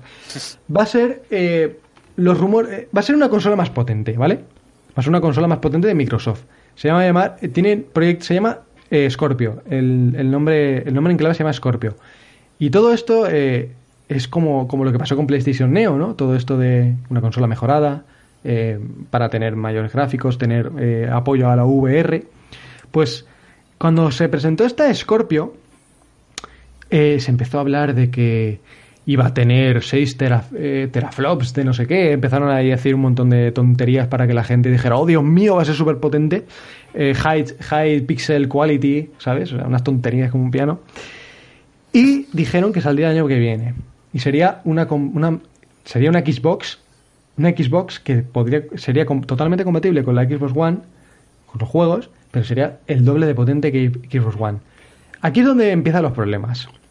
A ver, ¿para qué me presentas una consola Slim cuando al final de la conferencia me vas a, comp- me vas a presentar una consola más potente que vas a sacar el año que viene en teoría y quieres que me compre, y y quieres que compre tu consola Slim cuando al año se va, va a ser completamente obsoleta? Exactamente. No lo entiendo, no lo entiendo. Y, y la gente estaba comentando eso. Hay algunos defensores de, de esto, ¿no? De, de que decir, oh, de- oh, sí, Microsoft, no sé qué, estáis todos equivocados. Yo creo que no. Yo creo que Microsoft ha metido la pata con esto de Scorpio. Ha querido adelantarse a PlayStation Neo. Ha querido decir, aquí estamos nosotros, vamos nosotros primero. Y a, a raíz de eso, a raíz de adelantarse, ha metido Ha la pata. matado otra otra baza suya de antes, que tenían pensado de antes, vieron lo de Neo, dijeron, pues vamos a presentar esto y se han Sí, automatado. sí, porque, porque es que además ves el vídeo y se nota. El, el vídeo se nota que está hecho en, en apenas una semana. Porque no tiene nada, no tiene nada, de- no hay nada de contenido en ese vídeo. Así que yo creo que lo han hecho para contrarrestar un poco las noticias de PlayStation Neo, pero han metido la pata y es que se les ve perdidísimos en esto, porque es que para qué coño presentas una, una Slim y luego esta. Es que la gente no va a comprar tu Slim. Exactamente. La gente no va a comprar tu Slim. Yo- La gente, yo yo ahí no me la compraría. Yo no me la compraría, tío. Yo, iría- yo es que esperaría un poco y iría a Scorpio. Claro, yo también. Sobre todo si Joder. llevo, si llevo, yo qué sé, dos años de retraso, ¿cómo me da esperar uno? Claro, es que es eso. O sea, Mira, hay gente, ahora mismo hay gente que no tiene. Hay gente que no tiene. co- Sí, dime, Luna, habla, habla. Es más fácil ahora mismo. Está lo de PlayStation 4 Neo, ¿no? Hay algunos amigos míos que quieren comprarse la Play 4 por ciertos juegos. Ha salido lo de Neo. ¿Qué han hecho? Se están esperando a ver qué pasa con Neo. Si ahora mismo Sony nos hubiese presentado una PlayStation 4 Slim, ¿sí van a comprar la Slim? No. Claro. Y van a perder No, el dinero no, en, no, un no. nuevo, en una nueva Claro. versión de la consola. Yo- Por eso es lo mismo. Y la Yo insisto en que, en que. Neo va a ser una Slim grande, me refiero. Estamos todos con Neo, ay Dios mío, Neo, ay Dios mío, Neo, y va a ser un, una PlayStation 4.5 como hubo tres PlayStation 3.5, me refiero. Mm, a, a- a mí lo de PS4 Neo me, me, me, me quema el, el hype de la gente, me, me tiene un poco... No, yo no hay indignado. ninguno. Yo estaba Hay comentando que si ahora mismo hubiesen presentado una Slim, la gente no hubiese comprado la Slim, se habría esperado a la que no Sí, tiene claro. la, la consola. Claro, es que, es que es eso. Hay gente que ahora que no tiene ninguna consola de nueva generación y te vas a comprar la Slim cuando el año que viene vas a tener la consola el doble de potente. Coño, para eso te esperas un año. Sí.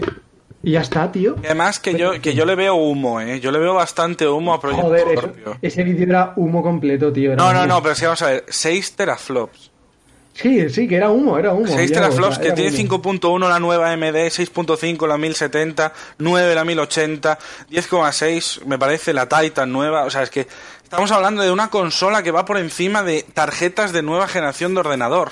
Sí, eh, es que si eso es verdad, si eso es verdad, el precio de esa consola va a ser desorbitado. Claro.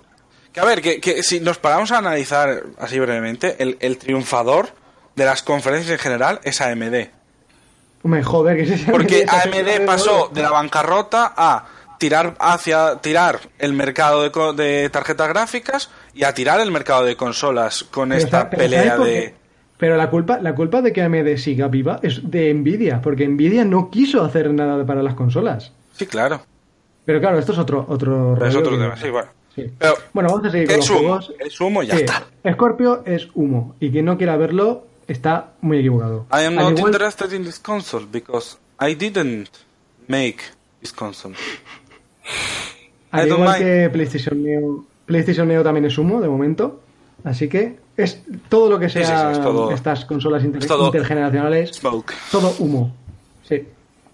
Así que vamos a pasar. Después de Gears of War, eh, se presentó Forza, Forza Horizon 3, el nuevo juego de, de la saga de, condu- de conducción de Microsoft, que pr- prácticamente se ha hecho anual ya, esta saga. Y la verdad es que pinta bastante guapo, se veía muy espectacular el juego, se veía muy bien. Y bueno, va a ser un mundo abierto, eh, tendremos, estaremos en, se va a ambientar en Australia. Y la verdad, a mí me, me gustó lo que vi, aunque no soy, no soy para nada un fan de, co- de los juegos de conducción. Pero gráficamente se ve muy bonito y, y- y a quien le guste lo va a disfrutar. Se ve mejor que la realidad, directamente. It's better than real life. Y nada, ¿tenéis algo que comentar de este Forza? Es que es- no, no creo, no, no os gusta lo de coche a vosotros tampoco. ¿no? A ver, a mí, a, a mí me entretiene un rato, ¿no? Me, me parece que eso me llamó la atención, me pareció muy bonito tal, pero es eso, yo, como yo coches, que luego cojo el mando y no lo suelto, ¿sabes? Pero A mí es que no me... eh, eh. es que para mí un anuncio de coche, de un juego de coches, es como un anuncio de un juego de fútbol, es bonito, pero nada más. Hmm. Poco que contar realmente. Sí, pues vamos a pasar al siguiente. Vamos a ir rápido porque ya tenemos poco tiempo. El siguiente juego que mostraron fue un, no fue un juego, fue un DLC del General Ram de Gears of War 1 en, en Killer Instinct, que poco hay que comentar, esto lo, lo podemos saltar.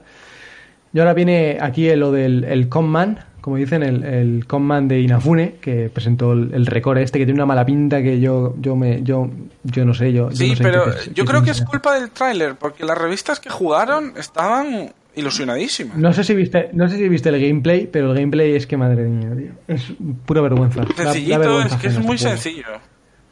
No, no, no, no, digo los efectos gráficos. El, el. HUD del juego, el HUD del juego parece un PNJ que hayan pegado ahí, tío. O sea, es que después de, Minty- de Mighty Number One, que ha pasado todo el, el, el Mighty Number One Gate este, que, que ha sido un, un, un puto desastre, 4 millones de dólares en un juego de mierda, ¿quién va a tener... ¿Qué, qué, qué, qué- qué- qué credi- credibilidad le queda a Inafune con este juego?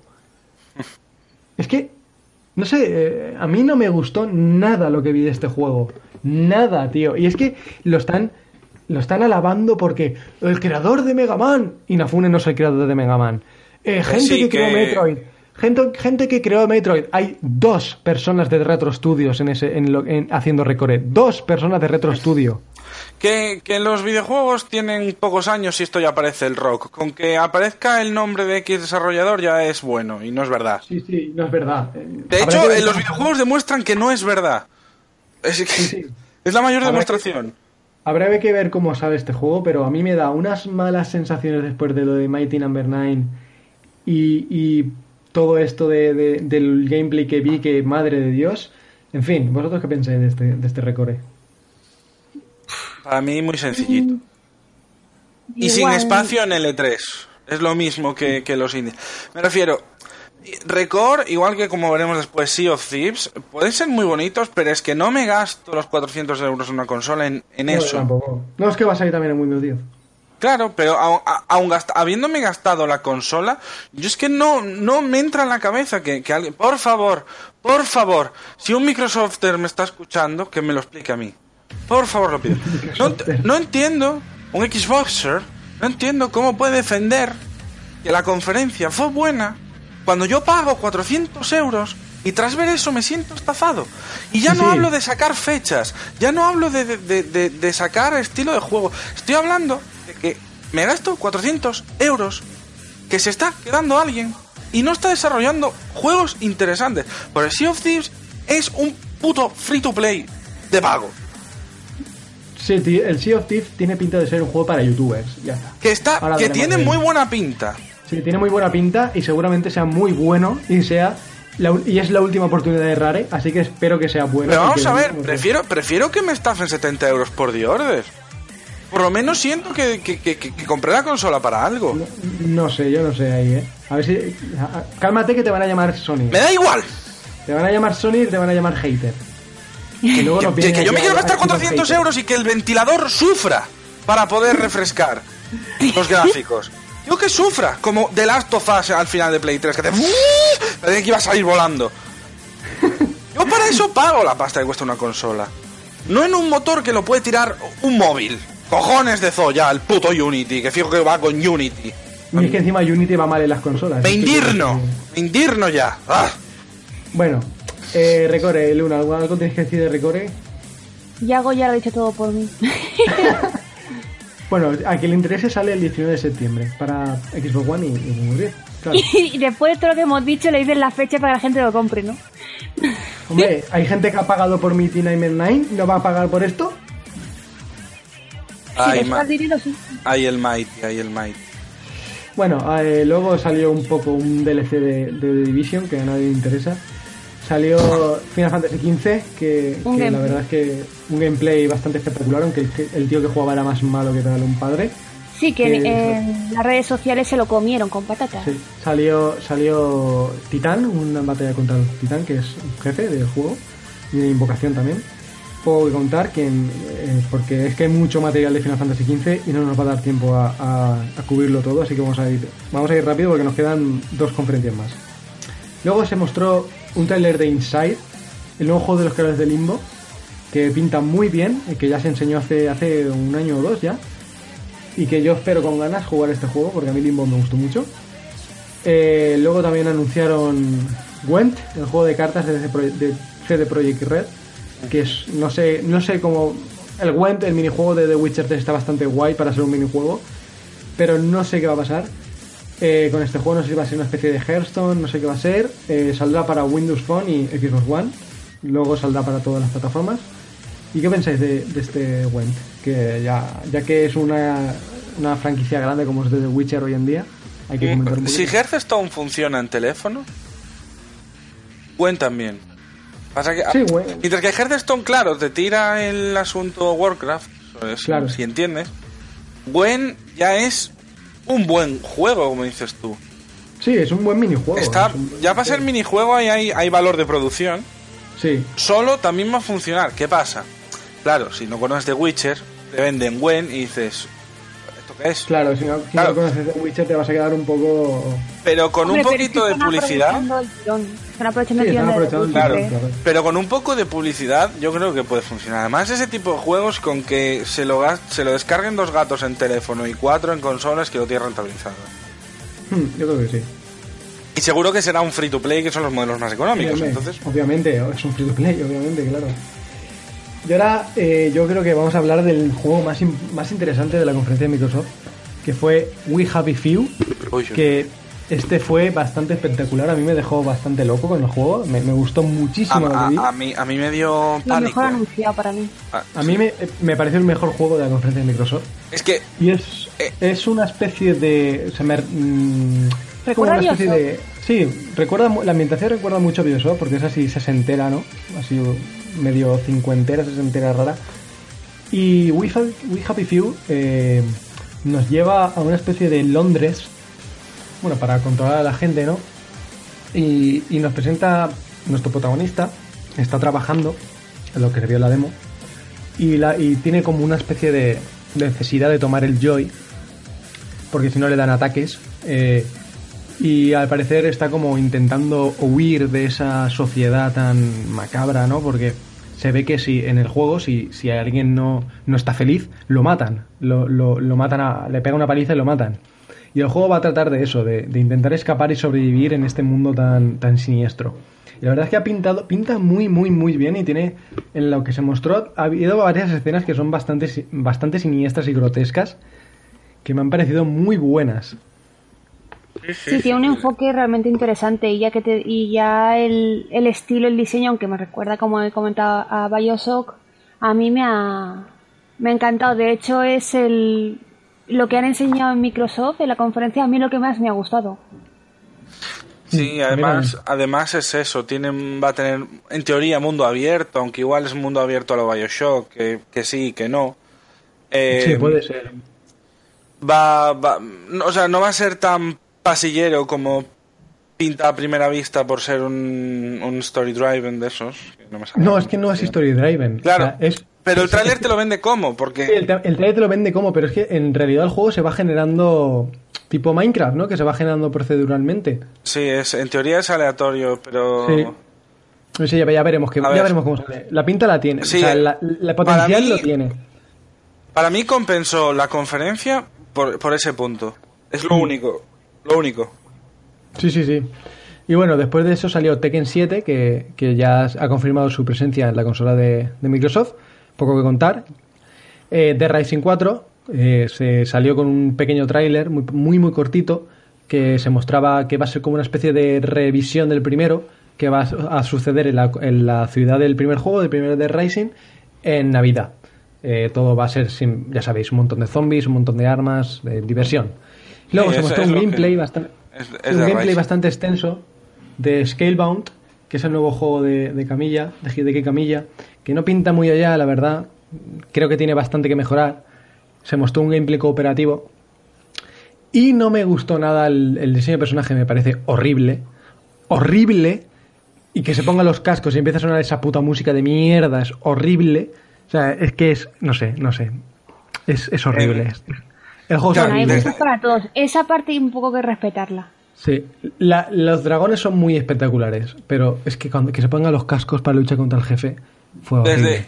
Desde, mi punto de vista, Camilla, y, soy muy fan de los hack and slash, Camilla es un pelín, está un pelín por encima de, lo que es Camilla, está un poco sobrevalorado. Hizo grandes hmm. juegos, estuvo detrás, estuvo ahí en Resident Evil, estuvo el el Beautiful Joe a Minifunifá, coño, hizo Bayonetta, Okami. Sí, sí, ha hecho muy buenos juegos, pero yo creo que este juego no, no sé, no, no, no, no brilla. Este, no sé, no, salió y, yo creo que no ha brillado por su, por su no es lo que la gente esperaba de un juego de Camilla. brilla, brilló más Camilla por, por Platinum. Por salir, ¿eh? Sí, por, salir él ahí, ¿no? Sí, por, por ser Platinum que por ser Camilla. Efectivamente por ser, por ser el juego que es. Pero bueno, que si sale. yo espero que salga bien, porque un juego así. Juego así, hack and slash y tal, basado en fantasía medieval con dragones y tal, no es algo que veas todos los días. No. Pero, pero mm, no me dio muy buena espina, sobre todo la actitud del protagonista me pareció una especie que querían crear una especie de Dante.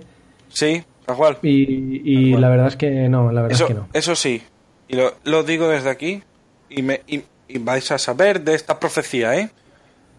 Vamos a escuchar a Camilla quejarse después de que Hombre, obviamente, obviamente que yo vamos a escuchar a Camilla. Vamos a ver si, si, si estuvo mandándole patadas, porque no, patadas, a Nintendo por haber maltratado de Wonderful 101, ¿qué no va a hacer con Scalebound?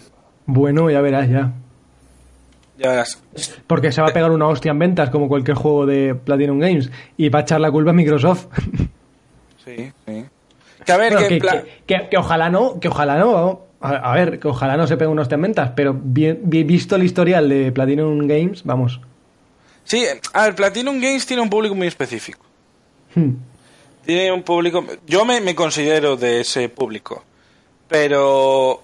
Eh, y luego no, no pierde pasta porque al fin y al cabo los presupuestos son más ajustados de lo que pueda parecer a simple vista. Sí, sí, eso, es un estudio que hace juegos de bajo presupuesto, pero, pero bien mucha hechos, calidad. Sí. Claro. Eh, pero Scalebound va a llevarse. En realidad va a salvar con Nier. Sí, yo creo que Nier va a sorprender más de lo que, de lo que están echándole para, para Nier, ¿eh? porque Nier yo creo que no están, no están, o sea, Nier lo están dejando de lado completamente porque básicamente no, no, no van a. Piensan que no va a vender. Piensan que no va a vender Nier y, ya está. No, pero va, va a funcionar. Pero va a funcionar porque es eso. Yo creo que va a tirar así. Por la experiencia de Okami, de hmm. Camilla y tal. Pero bueno, eso es eso ya es otro tema tal. Veremos lo que ocurre. Veremos lo que ocurre. Y ahora eh, tenemos un par de juegos. Es que tenemos, estamos muy justos de tiempo. Nos quedan apenas 40 minutos para, para terminar el podcast. Y vamos a saltarnos, eh, si os parece, vamos a saltarnos Sea of Thieves, ¿vale? Y, y Halo Wars 2, que Sí, se enseñó un que- gameplay y un tráiler. Sí. Y vamos a comentar por- muy por encima el teaser trailer CGI de, de State of Decay 2 que va a salir para el año que viene, imagino, para, para Xbox One y PC, que es un juego de zombies de supervivencia. Qué bueno fue el 1. Y que sí, el 1 estuvo, el 1 está bastante guapo. Y eh, Project Scorpio que hemos comentado antes. Así que ya pasamos de pasamos de Microsoft. Eh, comentamos Ubisoft por encima, ¿vale? Si queréis comentar tampoco, hay, vosotros. tampoco hay demasiado que comentar en Ubisoft. Darle, Luna, si le quieres Vale. dar a For Honor, dale. Ubisoft, lo- en mi opinión, lo hizo bastante bien, porque después de EA esperaba algo parecido y hay que decir que fue bastante, eh, bastante buena la, la conferencia. Y bueno, a mí lo que más, más me gustó fue, fue For Honor, sin duda, porque el año pasado lo que mostraron parecía un, pues un multijugador más, para jugar contra gente y tal, y bueno, lo que han mostrado este año no tiene nada que ver, de hecho, casi no parece el mismo juego, ya que va a tener su, su modo campaña y, y su historia detrás y a mí me, me enamoró el, el trailer que, que, que, perdón, utilizaron, que usaron. A mí eh, muy acertado. Ese cambio muy acertado. Sí, sí, el trailer fue... Sí, el trailer está Dios bastante mío. guapo. ¿eh? Y el gameplay igual, luego mostraron el, el gameplay y uf, cuando lanzan al hombre ahí de, de esa altura y todo, vamos, yo me quedé con la boca abierta hasta el suelo. Hmm, De sí, hecho, sí, sí. ya estoy en la beta ahí inscrita a ver si a ver si puedo probarlo porque mucho hype por este juego. De hecho, para mí, de lo- si tuviera que hacer un top 10 de juegos o incluso top 5, el foro no estaría ahí. Sí, sí, fue uno, para, para mí fueron Ah, los grandes anuncios Ah, del, está bastante guapo, sí. del E3, sí.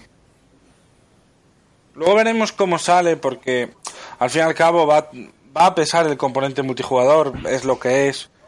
Y, y vamos, la, pri- la primera incursión de Ubisoft en el multijugador que fue The Division ya fue ahí, ahí, a ver con qué nos hacen. Hombre, Yo creo bueno. que este va a ser, va a ser, es que, este va a ser, es que vamos a ver, For Honor no deja de ser un musou. Eso es un museo occidental. Es un musou occidental y vitaminado a tope con gráficos y tal, pero pintan muy guapos. A mí me encantó lo que se vio, ¿eh? O sea, yo lo espero con muchas ganas. A ver si nos dan una clave para, para la beta esta que van a hacer y lo probamos. Y sale en San. Valentín, 14 Sí, de sale en San del Valentín. próximo año. A la vez que Persona 5. Muy en buena América. fecha. En América, no se sabe aquí en- Exacto, en Europa en de América. momento. Eh, vamos a comentar un poquito más. eh, la secuela de South of Park, mm, el RPG, que pinta muy guapo. Está basada en el arco de, la serie de los superhéroes. Que quien, haya visto la serie comprenderá qué arco es. Poco voy a comentar más. Eh, también salió Tom Clancy's el Ghost Recon Wildlands con un gameplay bastante guapo que me recordó mucho a Socom, a lo que era Socom en la Play 2, aunque con un comentario un tanto vergüenza ajena. Pero bueno, eh, si le quitas el comentario de, de que típico que le mete Ubisoft en sus juegos, así que para hacerlo como si fuera real, que en verdad no es nada real y suena súper falso, el juego pinta muy guapo y pinta con que tiene bastantes eh, opciones a, a tu disposición para jugar con tus colegas. Pero Ubisoft me- sabe engañarnos con los trailers. ¿eh? Sí, Ubisoft sabe engañarnos perfectamente, pero bueno, ya veremos. Luego salió un extensísimo gameplay de Watch Dogs 2, que la verdad pinta mejor que el primero, al menos más animado, tiene otro rollo completamente distinto, ¿no? No es muy difícil pintar mejor que el Mm, primero. Sí, no es muy difícil. Eh, tiene un rollo así más gamberro y tal, aunque siguen eh, siguen glorificando la imagen del hacker como que es alguien que es súper así, súper tal. El Person of Interest, como decíamos. Sí, Los sí. Person of Interest. Eh, y a mí me gustó lo que se vio. Eh, Parece ser divertido, no, no espero una obra maestra ni nada por el estilo. Pero en fin, eh, por último se presentó Steep, que es la nueva IP de, de Ubisoft, que la verdad me sorprendió bastante que Ubisoft se, se dedicara a hacer un juego así, que es básicamente deportes extremos en montaña. Y tú, eh, es un mundo abierto, como no, en, los Alpes, eran los Alpes, ¿no? Sí, por ahí, más o menos. Eh, y básicamente es un juego donde tú te pegas hostias, los compartes con tus amigos, haces desafíos con tus amigos y juegas cooperativo con tus amigos a, a hacer carreras y cosas así. Y Pinta divertido hacer- para que... eh, o sea, puedes grabarlo. Los, Sí, puedes los grabarlo y que hagas, te caes por un lado, lo puedes grabar a cámara lenta. Eso tiene pinta que las redes sociales, va- si tiene éxito, en las Va redes a tener sociales éxito, veremos, yo creo que va a tener éxito. Hay yo creo que hay cierta demanda de juegos de este tipo de, de, de deportes extremos porque desde yo desde, desde Play 2, GameCube no he jugado a ningún juego de estos. Sí, se echan. Yo, no soy muy, muy usuario de ellos, pero sí que se echan de menos eso, esos juegos de deporte más allá de fútbol y baloncesto y tal. Sí. Más toque macarrilla, damos la expresión, pero sí de encender, aunque no te vaya demasiado, es eso, te tiras por, por ahí con el paracaídas, te echas las risas y otra cosa. Claro. Esa es la idea. Y, a- Efectivamente. y aparte que es eso, ese componente arcade de tienes que pasar por aquí y tal, muy a lo, a lo misiones de vuelo de, de Bandan. Quieras que no, eso ayuda a que entretenga, a que, a que cree esa, esa, competitividad sana. Yo creo que va a funcionar el juego. Yo creo que también. Yo creo que Eh, va a ya veremos qué pasa. Pero hay que eso. El tema, el tema, aparte de esto, es que a mí me gusta ver a Ubisoft, a, a pesar de la mierda que le echan a Ubisoft, porque siempre le echan mierda, me gusta que verlo haciendo cosas, o sea, a- porque ahí donde lo ves, yo creo que Ubisoft es de las pocas compañías que sacan nuevas IPs, o sea, Sí, que a luego... pesar de que tanta critical, Claro. que luego pueden ser mejores o peores, ¿no? Pero Sí. Yo Sí, en realidad el gran problema de el gran problema de Ubisoft es el, el- el- la fórmula Ubisoft, o sea, Sí, la fórmula Ubisoft, que lo hacen todo muy. quieren hacerlo todo muy rápido, tenerlo todo muy rápido. Que es que, es que va- para- para- Ubisoft, para mí, es comida rápida los videojuegos. sí. Comida que, rápida. que son muy funcionales, cuidado, pero Sí, eh, el McDonald's de los videojuegos. Bueno, luego sacaron un par de juegos de VR, que a mí me me interesan un- una puta mierda. Bueno, el de los halcones, cuidado, la de la de potas que va a haber por ahí. La ¿eh? sí, sí. Y vamos a pasar ya de esto porque...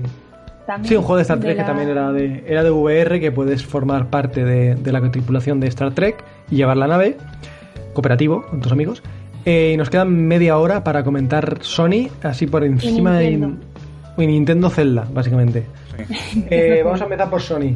Sony empezó con una, con una banda sonora así, orquestal súper épica, y nos mostró por primera vez el primer God of War, que ha sufrido un cambio significativo acerca de, de lo que va a ser, de lo que ha sido siempre God of War. Ahora va a ser eh, ambientado en la mitología nórdica. Tenemos a un Kratos más viejo, más sabio, eh, un combate mucho más personal, mucho más cercano. Y ha- también ha sufrido mucha, ha sufrido, ha sufrido muchas críticas porque se le ha comparado con The Last of Us. Yo no entiendo esto porque se compara todo con The Last of Us. ¿La Vamos a ver. cámara? La cámara, eh, no sé, o sea, porque tenga- salga un puto niño, porque salga un puto niño yendo a cazar, ya es The Last of Us. Ya, es que parece un- que The Last of Us lo inventó todo. Lo único que inventó The Last of Us es el sonido de los chascadores. lo único que Es hizo. que me cago en la puta. Pero en fin, eh, pinta espectacular Y este of sale, sale un puto dragón. ¿Qué queréis? Sí, sale, sale un- va a salir un montón de criaturas nórdicas que van a ser espectaculares de ver en- en- en- con ese motor gráfico. Yo lo estoy esperando con muchas ganas. Luego se presentó un tráiler del nuevo juego de Vent Studios, creadores de Siphon Fighter y, y el Uncharted de Vita, que se va a llamar Days Gone, que es un, un juego, un juego de, de zombies post-apocalíptico. Es una especie de... The Last of Us conoce Sons of Anarchy, ¿no? Con, con, las, con las bandas de motoristas y tal. Sí, es- Y es la verdad es que el gameplay es peculiar. El gameplay que se mostró me pareció espectacular con toda esa horda de zombies que iba detrás de ti. O sea, no es como de Rising que están alrededor de ti y hacen ahí un poco el paripé, ¿no? Aquí van corriendo por ti como si fuera Guerra Mundial Z, que suben edificios y todo, Sí, sí. amontonándose. Se montan unos de otros, te me escalan pareció- 100 sí, sí, me metros pareció- de, de- de- de Israel, sí, sí, todo muy Si- normal. Si, Sí, todo si muy- es, si es- si es así, si, o sea, si el juego es así, si el juego es así, cuando tú lo estés jugando y vayas a un, edi- a un complejo de edificios y te salga una horda así y puedes escapar de esa forma, si es así, mm, este juego va a ser espectacular. O sea, las, las situaciones que va a vivir la gente jugando a este juego van a ser espectaculares. Va, por lo enseñado va mucho por la línea que está siguiendo Sony últimamente. Que sí, que Mm. luego vendrá la gente diciendo es que Sony solo hace shooters. Pues que los shooters funcionan, lo siento. Mm. eh, yo creo que va por esa línea que está siguiendo Sony, que es vamos a centrarnos, vamos a hacer juegos de cierta calidad narrativa y cierta calidad de gameplay y, y tal y cual. Entonces, sí que puede que sea algo ya que tengamos muy visto, porque es eso, recuerda un poco también a The Last of Us, pero The Last of Us eh, fue el, el juego original, estaba ahí ya en, en, en la Mega Drive. Y lo que ocurrió fue también un poco que es eso, esa ambientación de decir motos, pero luego apocalipsis, y luego al final gameplay, que es un shooter, con esos zombies a tu, a tu Sí, es como, como, como el, el- una de las... mm, Como que Naughty Dog ha empezado a, a- a tener una cierta influencia ¿no? en los estudios de Sony. Sí, Y como que Sony está encontrando ese... A mí me parece perfecto porque yo, yo, soy, yo estoy dentro del, del, del público, del, del radio demográfico que Sony abarca, yo estoy dentro de ese, de ese arco. O sea, yo creo juegos que, que me ofrezcan más que simple...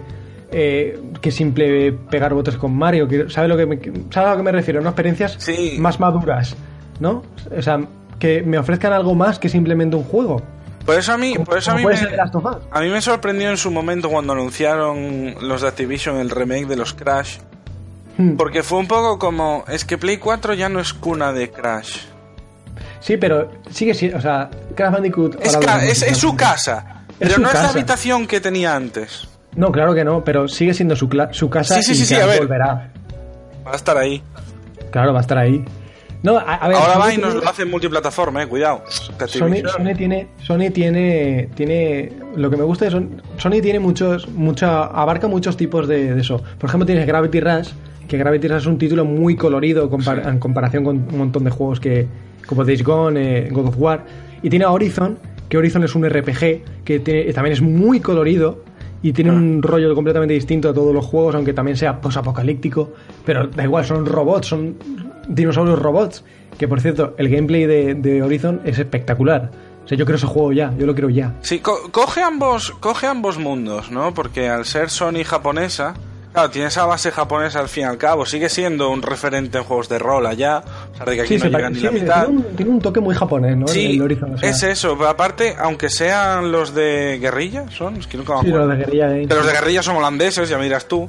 Pero me refiero, que es como que el, el catálogo de Play, sí, lo siento, somos Sonyers, que se va a hacer. Abarca un poco más, ¿no? Abarca un poco más de, de- de géneros. A, a pesar de que es eso, shooter es el 80% de lo que saca. Eh, igual que es plataformas y, y rol tradicional Nintendo, me refiero. Cada, cada consola tiene su propio target que deciden seguir. Lo que pasa es que desde mi punto de vista el de Sony junto con el de Nintendo es de los más amplios que recorre. Entonces, lo que, lo que veremos con Days Gone, lo que veremos con pues Detroit, es que es eso, tú ves eh, la, la, el- la conferencia es muy heterogénea. Claro, no te van a presentar Gravity Rush 2, porque a pesar Claro. de que tendría sitio, son conscientes de que es Gravity Rush 2, al fin y al cabo. Y bueno, Luna, ¿qué tú qué tienes que decir de este Horizon? Que seguro que a ti te ha chiflado. que lo necesito y yo espero una, una demo o algo para esperar hasta marzo del año Ojalá. Habrá demo, habrá, habrá demo, son, Ojalá. son muy de demos los de guerrilla, ¿eh?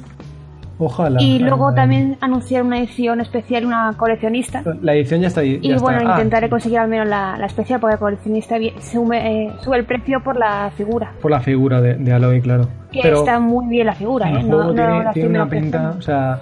Y además está hay guionistas de, de Fallout New Vegas, que, que soy un puto fanboy de Fallout New Vegas.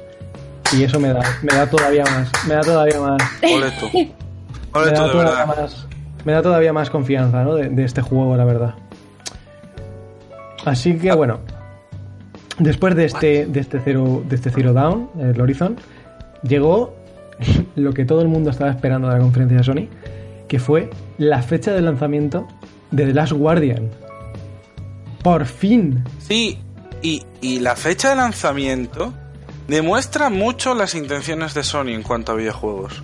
Porque The Last Guardian, esa bandera que nunca llega, ese portaestandarte que nunca llega con, las, con los refuerzos en la guerra. Que recuerda mucho a Final. Fantasy XV, que también sale este año. Sí, que también pero, este año. pero Final de Fantasy. XV, pero por ejemplo, Final Fantasy XV tuvo su propio evento, tuvo la rosca esa para anunciar la fecha, pero de, The Last Guardian, que es el juego de Team Ico, es como Team Ico es el dios de Sony, llega y te ponen en letritas blancas sobre fondo negro octubre, era 20 algo de octubre. 25, 25. de octubre. 25 de octubre. Y a otra cosa, mariposa. Sí, sí, O sea- y ahí está, ya está, ya estaba por culo, ya otra cosa. Ah, Ya Resident Evil 7. Y, o sea, sacaron The Last Guardian y al, y al siguiente juego que sacaron, Resident Evil 7. claro. Resident Evil 7, con la demo. que justo después de la conferencia hubo una demo que podía bajar todo el mundo que fuera miembro de PlayStation Plus y jugar la demo de Resident Evil 7. Aunque luego. Ya- llámalo demo, llámalo no, algo. No tiene que ver, ¿no? Si no recuerdo llámalo, mal, llámalo, sí. llámalo PT, llámalo demo. No, no tiene nada que ver, pero sigue siendo Resident Evil 7. No, y dan buenas vibraciones porque todo el mundo que seguíamos la saga en general, en general hablo, queríamos que volviera. Bueno, realmente queríamos que volviera a los orígenes, pero realmente va. Si tiene ese aura de, ter- de más terror, o sea, más. Se ha metido más allá de Resident Evil, o sea, se ha metido totalmente en el género de survival horror, de, de terror, al horror. Ha ido directo. Sí, ha sido, Si ahora ya- tiene ese enfoque hacia el horror, Habrá, habrá que ver qué pasa con el. Puede con el ser un, final. un señor, un señor juego. Lo único que a mí no me gustó eh, a lo personal fue la cámara, porque yo en un Resident Evil no. Yo pienso en Resident Evil, no me imagino en primera persona, no me siento torpe al jugarlo, por- no siento que esté jugando a Resident Evil. Que no digo tampoco que vuelvan a la cámara fija, a ver. Quiero decir, el, el enfoque de Evil Within lo veo más acertado para un Resident Evil. Sí, pues. eh, A eso Resident, me quiero decir. Resident Evil 7 ha sido confirmado como juego de primera persona ya, ¿eh? Ah, al final que- lo, lo- es que he estado una semana ausente, lo siento. Sí, va a ser juego de primera Pues persona. que- entonces eso ya pueden remediarlo con otras cosas. No, no. Sinceramente. Eh, los de- yo creo que Capcom aprendió. Capcom lleva unos años. Lleva unos años, no solo con Resident Evil en general. Salvo Monster Hunter, que es su saga insignia en Japón. Está un poco perdida en la vida, Capcom. Y yo creo que em, aprendieron que eh, la gente quiere que Resident Evil vuelva al terror.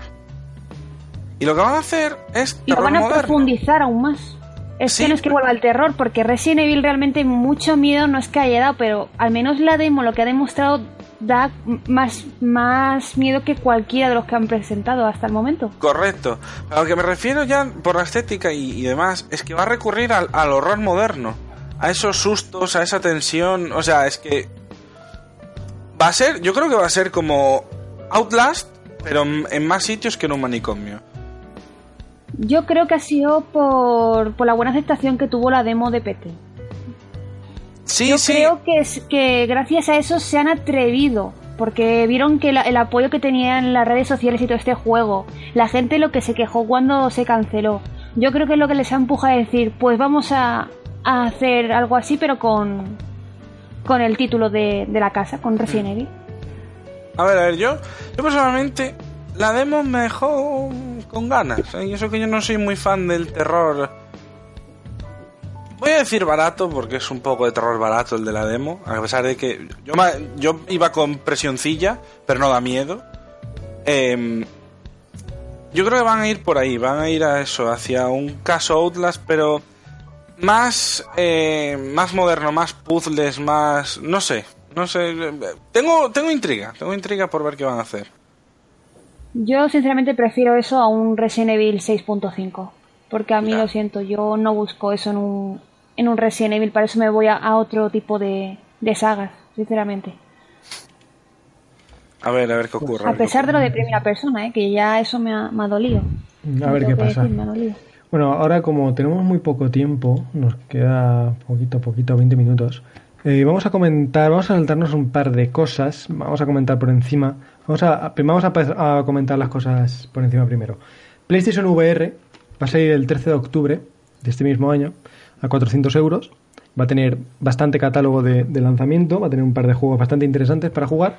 A mí la VR no tengo el dinero para, para costeármela, pero a quien le guste la VR, adelante, que, que la coja, porque, porque la verdad es que Sony se le ve, se le ve que va a apoyar su, su aparato, porque ya tiene, por ejemplo, Batman VR, va a tener un juego de Batman de VR, va a tener eh, un juego de disparos de VR que pinta bastante guay, va a tener juegos que, que igual eh, hacen a la gente entrar en el mundo de la VR. Yo aún, de momento, yo, como no tengo una perra, pues así estoy.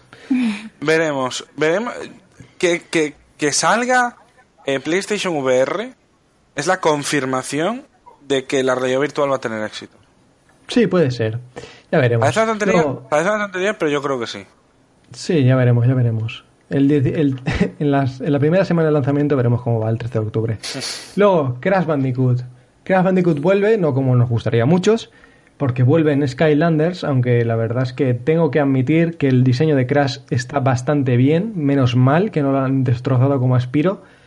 Y además eh, han anunciado que Sony y Activision están trabajando para eh, remasterizar las tres primeras entregas de Crash Bandicoot desde cero, es decir, gráficos de última generación. Es lo que yo he entendido de eso. Mismo diseño de niveles, mismo todo, pero gráficos completamente nuevos. Así que ya veremos qué pasa ahí. Luego tenemos al gran, gran desaparecido que fue ni más ni menos que Hideo Kojima, que nos presentó, apareció ahí con música de, con música de, de joder, de, de, de Mad Max, de la última de Mad Max, y nos presentó su último juego, eh, o sea, su nuevo IP con, que ha hecho junto a Sony, que se llama Death Stranding, con un tráiler bastante, bastante extraño. Y que eh, el juego eh, cuenta con la participación de Norman Reedus, que ya iba a participar en Silent Hills, pero ya sabéis que Konami lo canceló. Y de hecho a Kojima y hubo un montón de movidas. Y esto parece ser que es la pequeña venganza de Kojima, ¿no? Coger a, a Reedus y hacer un juego. Y la verdad también el trailer era provocativo, decía. el trailer, el trailer tiene un montón de alegorías a Konami, a, la muerte de Konami y al resurgimiento de Kojima Productions. Eh, y básicamente eh, el trailer es muy extraño porque nos presenta como una especie de, de mundo así como... No sabría explicarlo, ciencia ficción, pero siniestra. No sé, a mí me, a mí me, dejó bastante intranquilo el tráiler, ¿no? Es un tráiler que te deja bastante era un Tráiler, era un tráiler... Em, que no dejen diferente. No, no, no era... diferente, no. Kojima sabe hacer trailers, porque encima los monta él. Sí, sí, y la música y todo, la música Sabe, sabe qué elegir. Y una cita al principio, música, silencio... Quería dedicarse al cine, o sea, con eso lo, lo dice todo. Es Kojima. Mm. Así que veremos qué pasa con Death Stranding. Yo creo que tardaremos en verlo. Tardaremos bastante. Yo digo que 2018. Yo también digo que 2018. Yo también digo que 2018 veremos. Y ya para terminar con este 3, eh, vamos a comentar Spider-Man. Spider-Man vuelve como exclusivo, completamente exclusivo de PlayStation 4 y lo desarrolla Insomniac. Esto a mí me dejó con el culo roto, lo tengo que decir ya. O sea, esto a mí me dejó increíblemente roto. Porque no esperaba ver a Spider-Man, Spider-Man, un, un, personaje, un superhéroe emblemático de Marvel, siendo parte exclusiva de Sony. O sea, lo han, lo han confirmado ya que va a ser exclusivo de Sony. Todos los juegos de Spider-Man van a ser exclusivos de Sony a partir de ahora. Curioso. ¿Por qué va a ser esto? Porque Sony, que tiene los derechos para las películas, les ha dado los derechos a Marvel para sacarlas, para sacar una película de Marvel e incluirlos en Civil War. ¿Qué pasa? Yo creo que el verdadero motivo de que, de que Sony haya dado los derechos de, del trepamuros ha sido, oye, vamos a, vamos a hacer juegos de Spider-Man, pero los vais a hacer solo para mí. Spider-Man me lo quedo yo mientras tú tienes los derechos para las películas. Y ya veremos cómo sale, pero de momento tiene una pinta espectacular, porque lo que se mostró en el tráiler era gameplay. No, era, no era una CGI, era gameplay, o sea que, joder. A ver, a ver. A ver, a ver, a ver qué acontece. Por mi parte, después de Infamous, sobre todo el, el último, el de, el de PlayStation 4, yo espero una jugabilidad asombrosa realmente. Estamos hablando de, no, o sea, pero no es de los mismos creadores, ¿eh? Ah, ¿no? No, Infamous es de, es de, de Sucker Punch. Los de vale, me estoy confundiendo con los rumores, vale, entonces me he liado yo sola. No, los rumores decían que sí, pero no, al final fue Insomnia y los de Ratchet Clank no, a ver, es que. Van a hacer los que hagan el, el Spider-Man. Es que, ¿cómo se llama? Sucker Punch está ocupada. Están haciendo el juego que para el año que viene de Sly, viene la película. También, también. están ocupados. Pues lo que se mostró en, en el tráiler a mí me pareció, no sé, la, jugablemente va a ser una delicia. Sí, yo creo y luego ya la historia que pongan o tal detrás no lo sé. La historia va a ser completamente original. La historia completamente original y el juego, con que sea igual de bueno que el Spider-Man 2 de, de, PlayStation 2 y GameCube. Eh, es Insomniac, fin. Es Insomniac, o sea, Porque hasta, hasta Sunset Overdrive, que es medio me, que, y lo jugué, ¿eh? ¿eh? es bueno, es entretenido. Pues Spider-Man va a estar bien. Sí, sí, va a estar bien, va a estar bien. Así Por que nada, cierto, te has saltado de Detroit, ¿eh? ¿De qué? ¿Qué me he saltado? Detroit. Ah, sí, Detroit, es verdad. El nuevo juego de David Cage, creador de Heavy Rain y Beyond Dos Almas. Que Beyond Dos Almas es super juego. Sí, como pullita. No empecé. Yo creo que, que este Detroit Become Human va a ser el mejor juego que haya hecho David Cage nunca. Yo creo que A va a ver. superar a Heavy Rain. Sí, yo creo que Sí, a ver si, a ver si aprendí, se aprendió un poquito de Until Dawn. Porque Sí, yo madre creo- mía. no, pero es que no sé si te das cuenta, pero la primera vez que se mostró Detroit tenía un rollo completamente diferente al tráiler que han mostrado de este nuevo personaje. Porque yo cuando he visto a este nuevo personaje, digo, hostia, esto es Heavy Rain. Sí. Y es que, joder, me ha encantado. Yo creo que este va a ser el mejor juego que, que vaya a hacer Quantic Dream en su historia. Además O sea, se volvió como más, como más moderno, ¿no? El estilo de I'm going De to shoot you, you cannot kill me because I'm not alive. Es como Sí, o sea- cuidado que David Cage ha visto la tele. Es, es- es- tiene un rollo muy Blade Runner, ¿no? Muy ciencia ficción de esta ochentera. Que, que, joder, yo tengo muchísimas ganas de jugar a este juego. He visto videojuegos más allá de la puerta de Tannhausen. Sí, sí, sí. Ya veremos qué pasa con este Detroit, pero buenas vibraciones. Así que nada, antes de terminar, eh, quiero decir, eh, quiero deciros cuál ha sido vuestra conferencia de este E3. Mm, Falta Nintendo Zelda. Sí, bueno, joder, Nintendo Zelda. ¿Qué decir de Nintendo Zelda? Es que tenemos muy poco Bueno, hay tiempo. que decir que presentaron Pokémon Sol y Luna. Sí, bueno, pero eso da igual. Vamos a, vamos a hablar de Zelda también. no, no hay tiempo. No hay tiempo. Es y ya me callo porque si no me echan. Zelda. A ver, Zelda va a ser mundo abierto, va a ser Sí. un mundo abierto enorme. Vamos a poder quemar bosques enteros, vamos a poder matar animales, vamos a poder comérnoslos, vamos a poder hacer, vamos a poder destruir el mundo. Nosotros somos el villano del nuevo Zelda. Ya está, somos Ganondorf. Sí, Sí, y que lo, y más vale que los llenen de cosas, porque lo llenarán de los cosas. yo trailers sí. antiguos el mundo estaba más vacío que No, este, este estará, estará bien. Yo creo que van a tener, van a tener un, van a hacer una especie de acercamiento.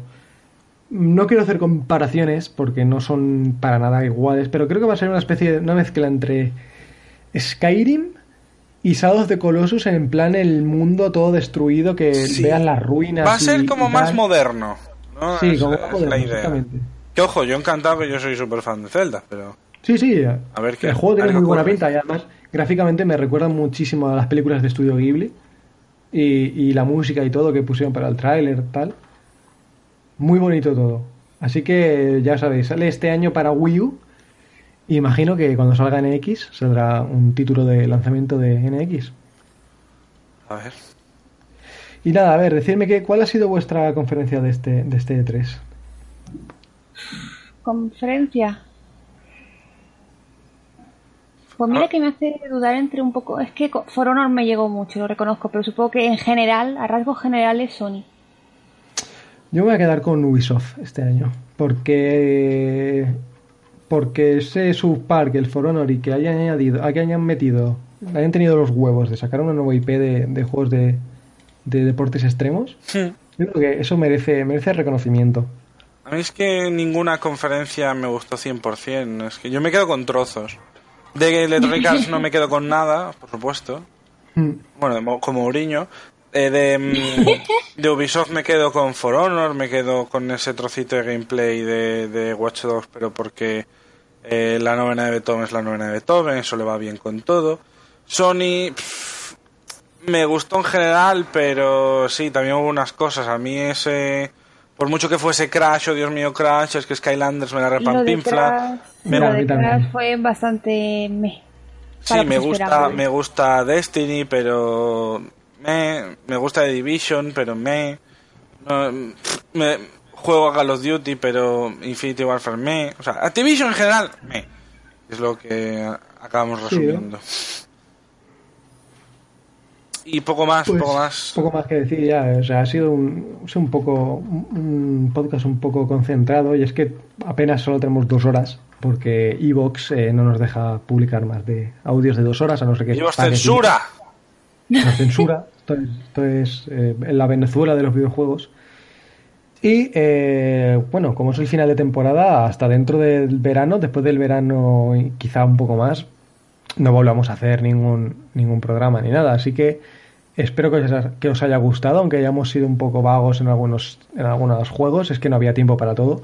Ya si, al, si hay algún si hay tiempo en algún momento de, este año o de, nuestra corta y miserable vida, eh, haremos otro, otro podcast hablando de, de lo mejor y lo peor de, del E3 acerca ya a nivel ya industria y que, y qué afecta en el E3 en, todos nosotros, ¿no? Que hay muchos temas que tratar. Especial E3, pero E3 como concepto, ¿no? E3 de este. Efectivamente, E3 como concepto. Hay muchos temas que tratar y, muy poco tiempo y, todo esto es muy corto, así que nada. Eh, nos vemos, eh, que disfrutéis del verano, eh, que juguéis, viciéis muchísimas cosas, nos seguimos leyendo por Legión y hasta luego. Pero viciada al sol, ¿eh? Debajo una sombrilla, hombre. Que luego no me... Me venís blancuchos en otoño y no. O luego os vais a meter a jugar también. o sea, usar las portátiles, que para algo están. Sí, claro. Pues nada, chicos. Eh, espero que hayáis disfrutado y un saludo.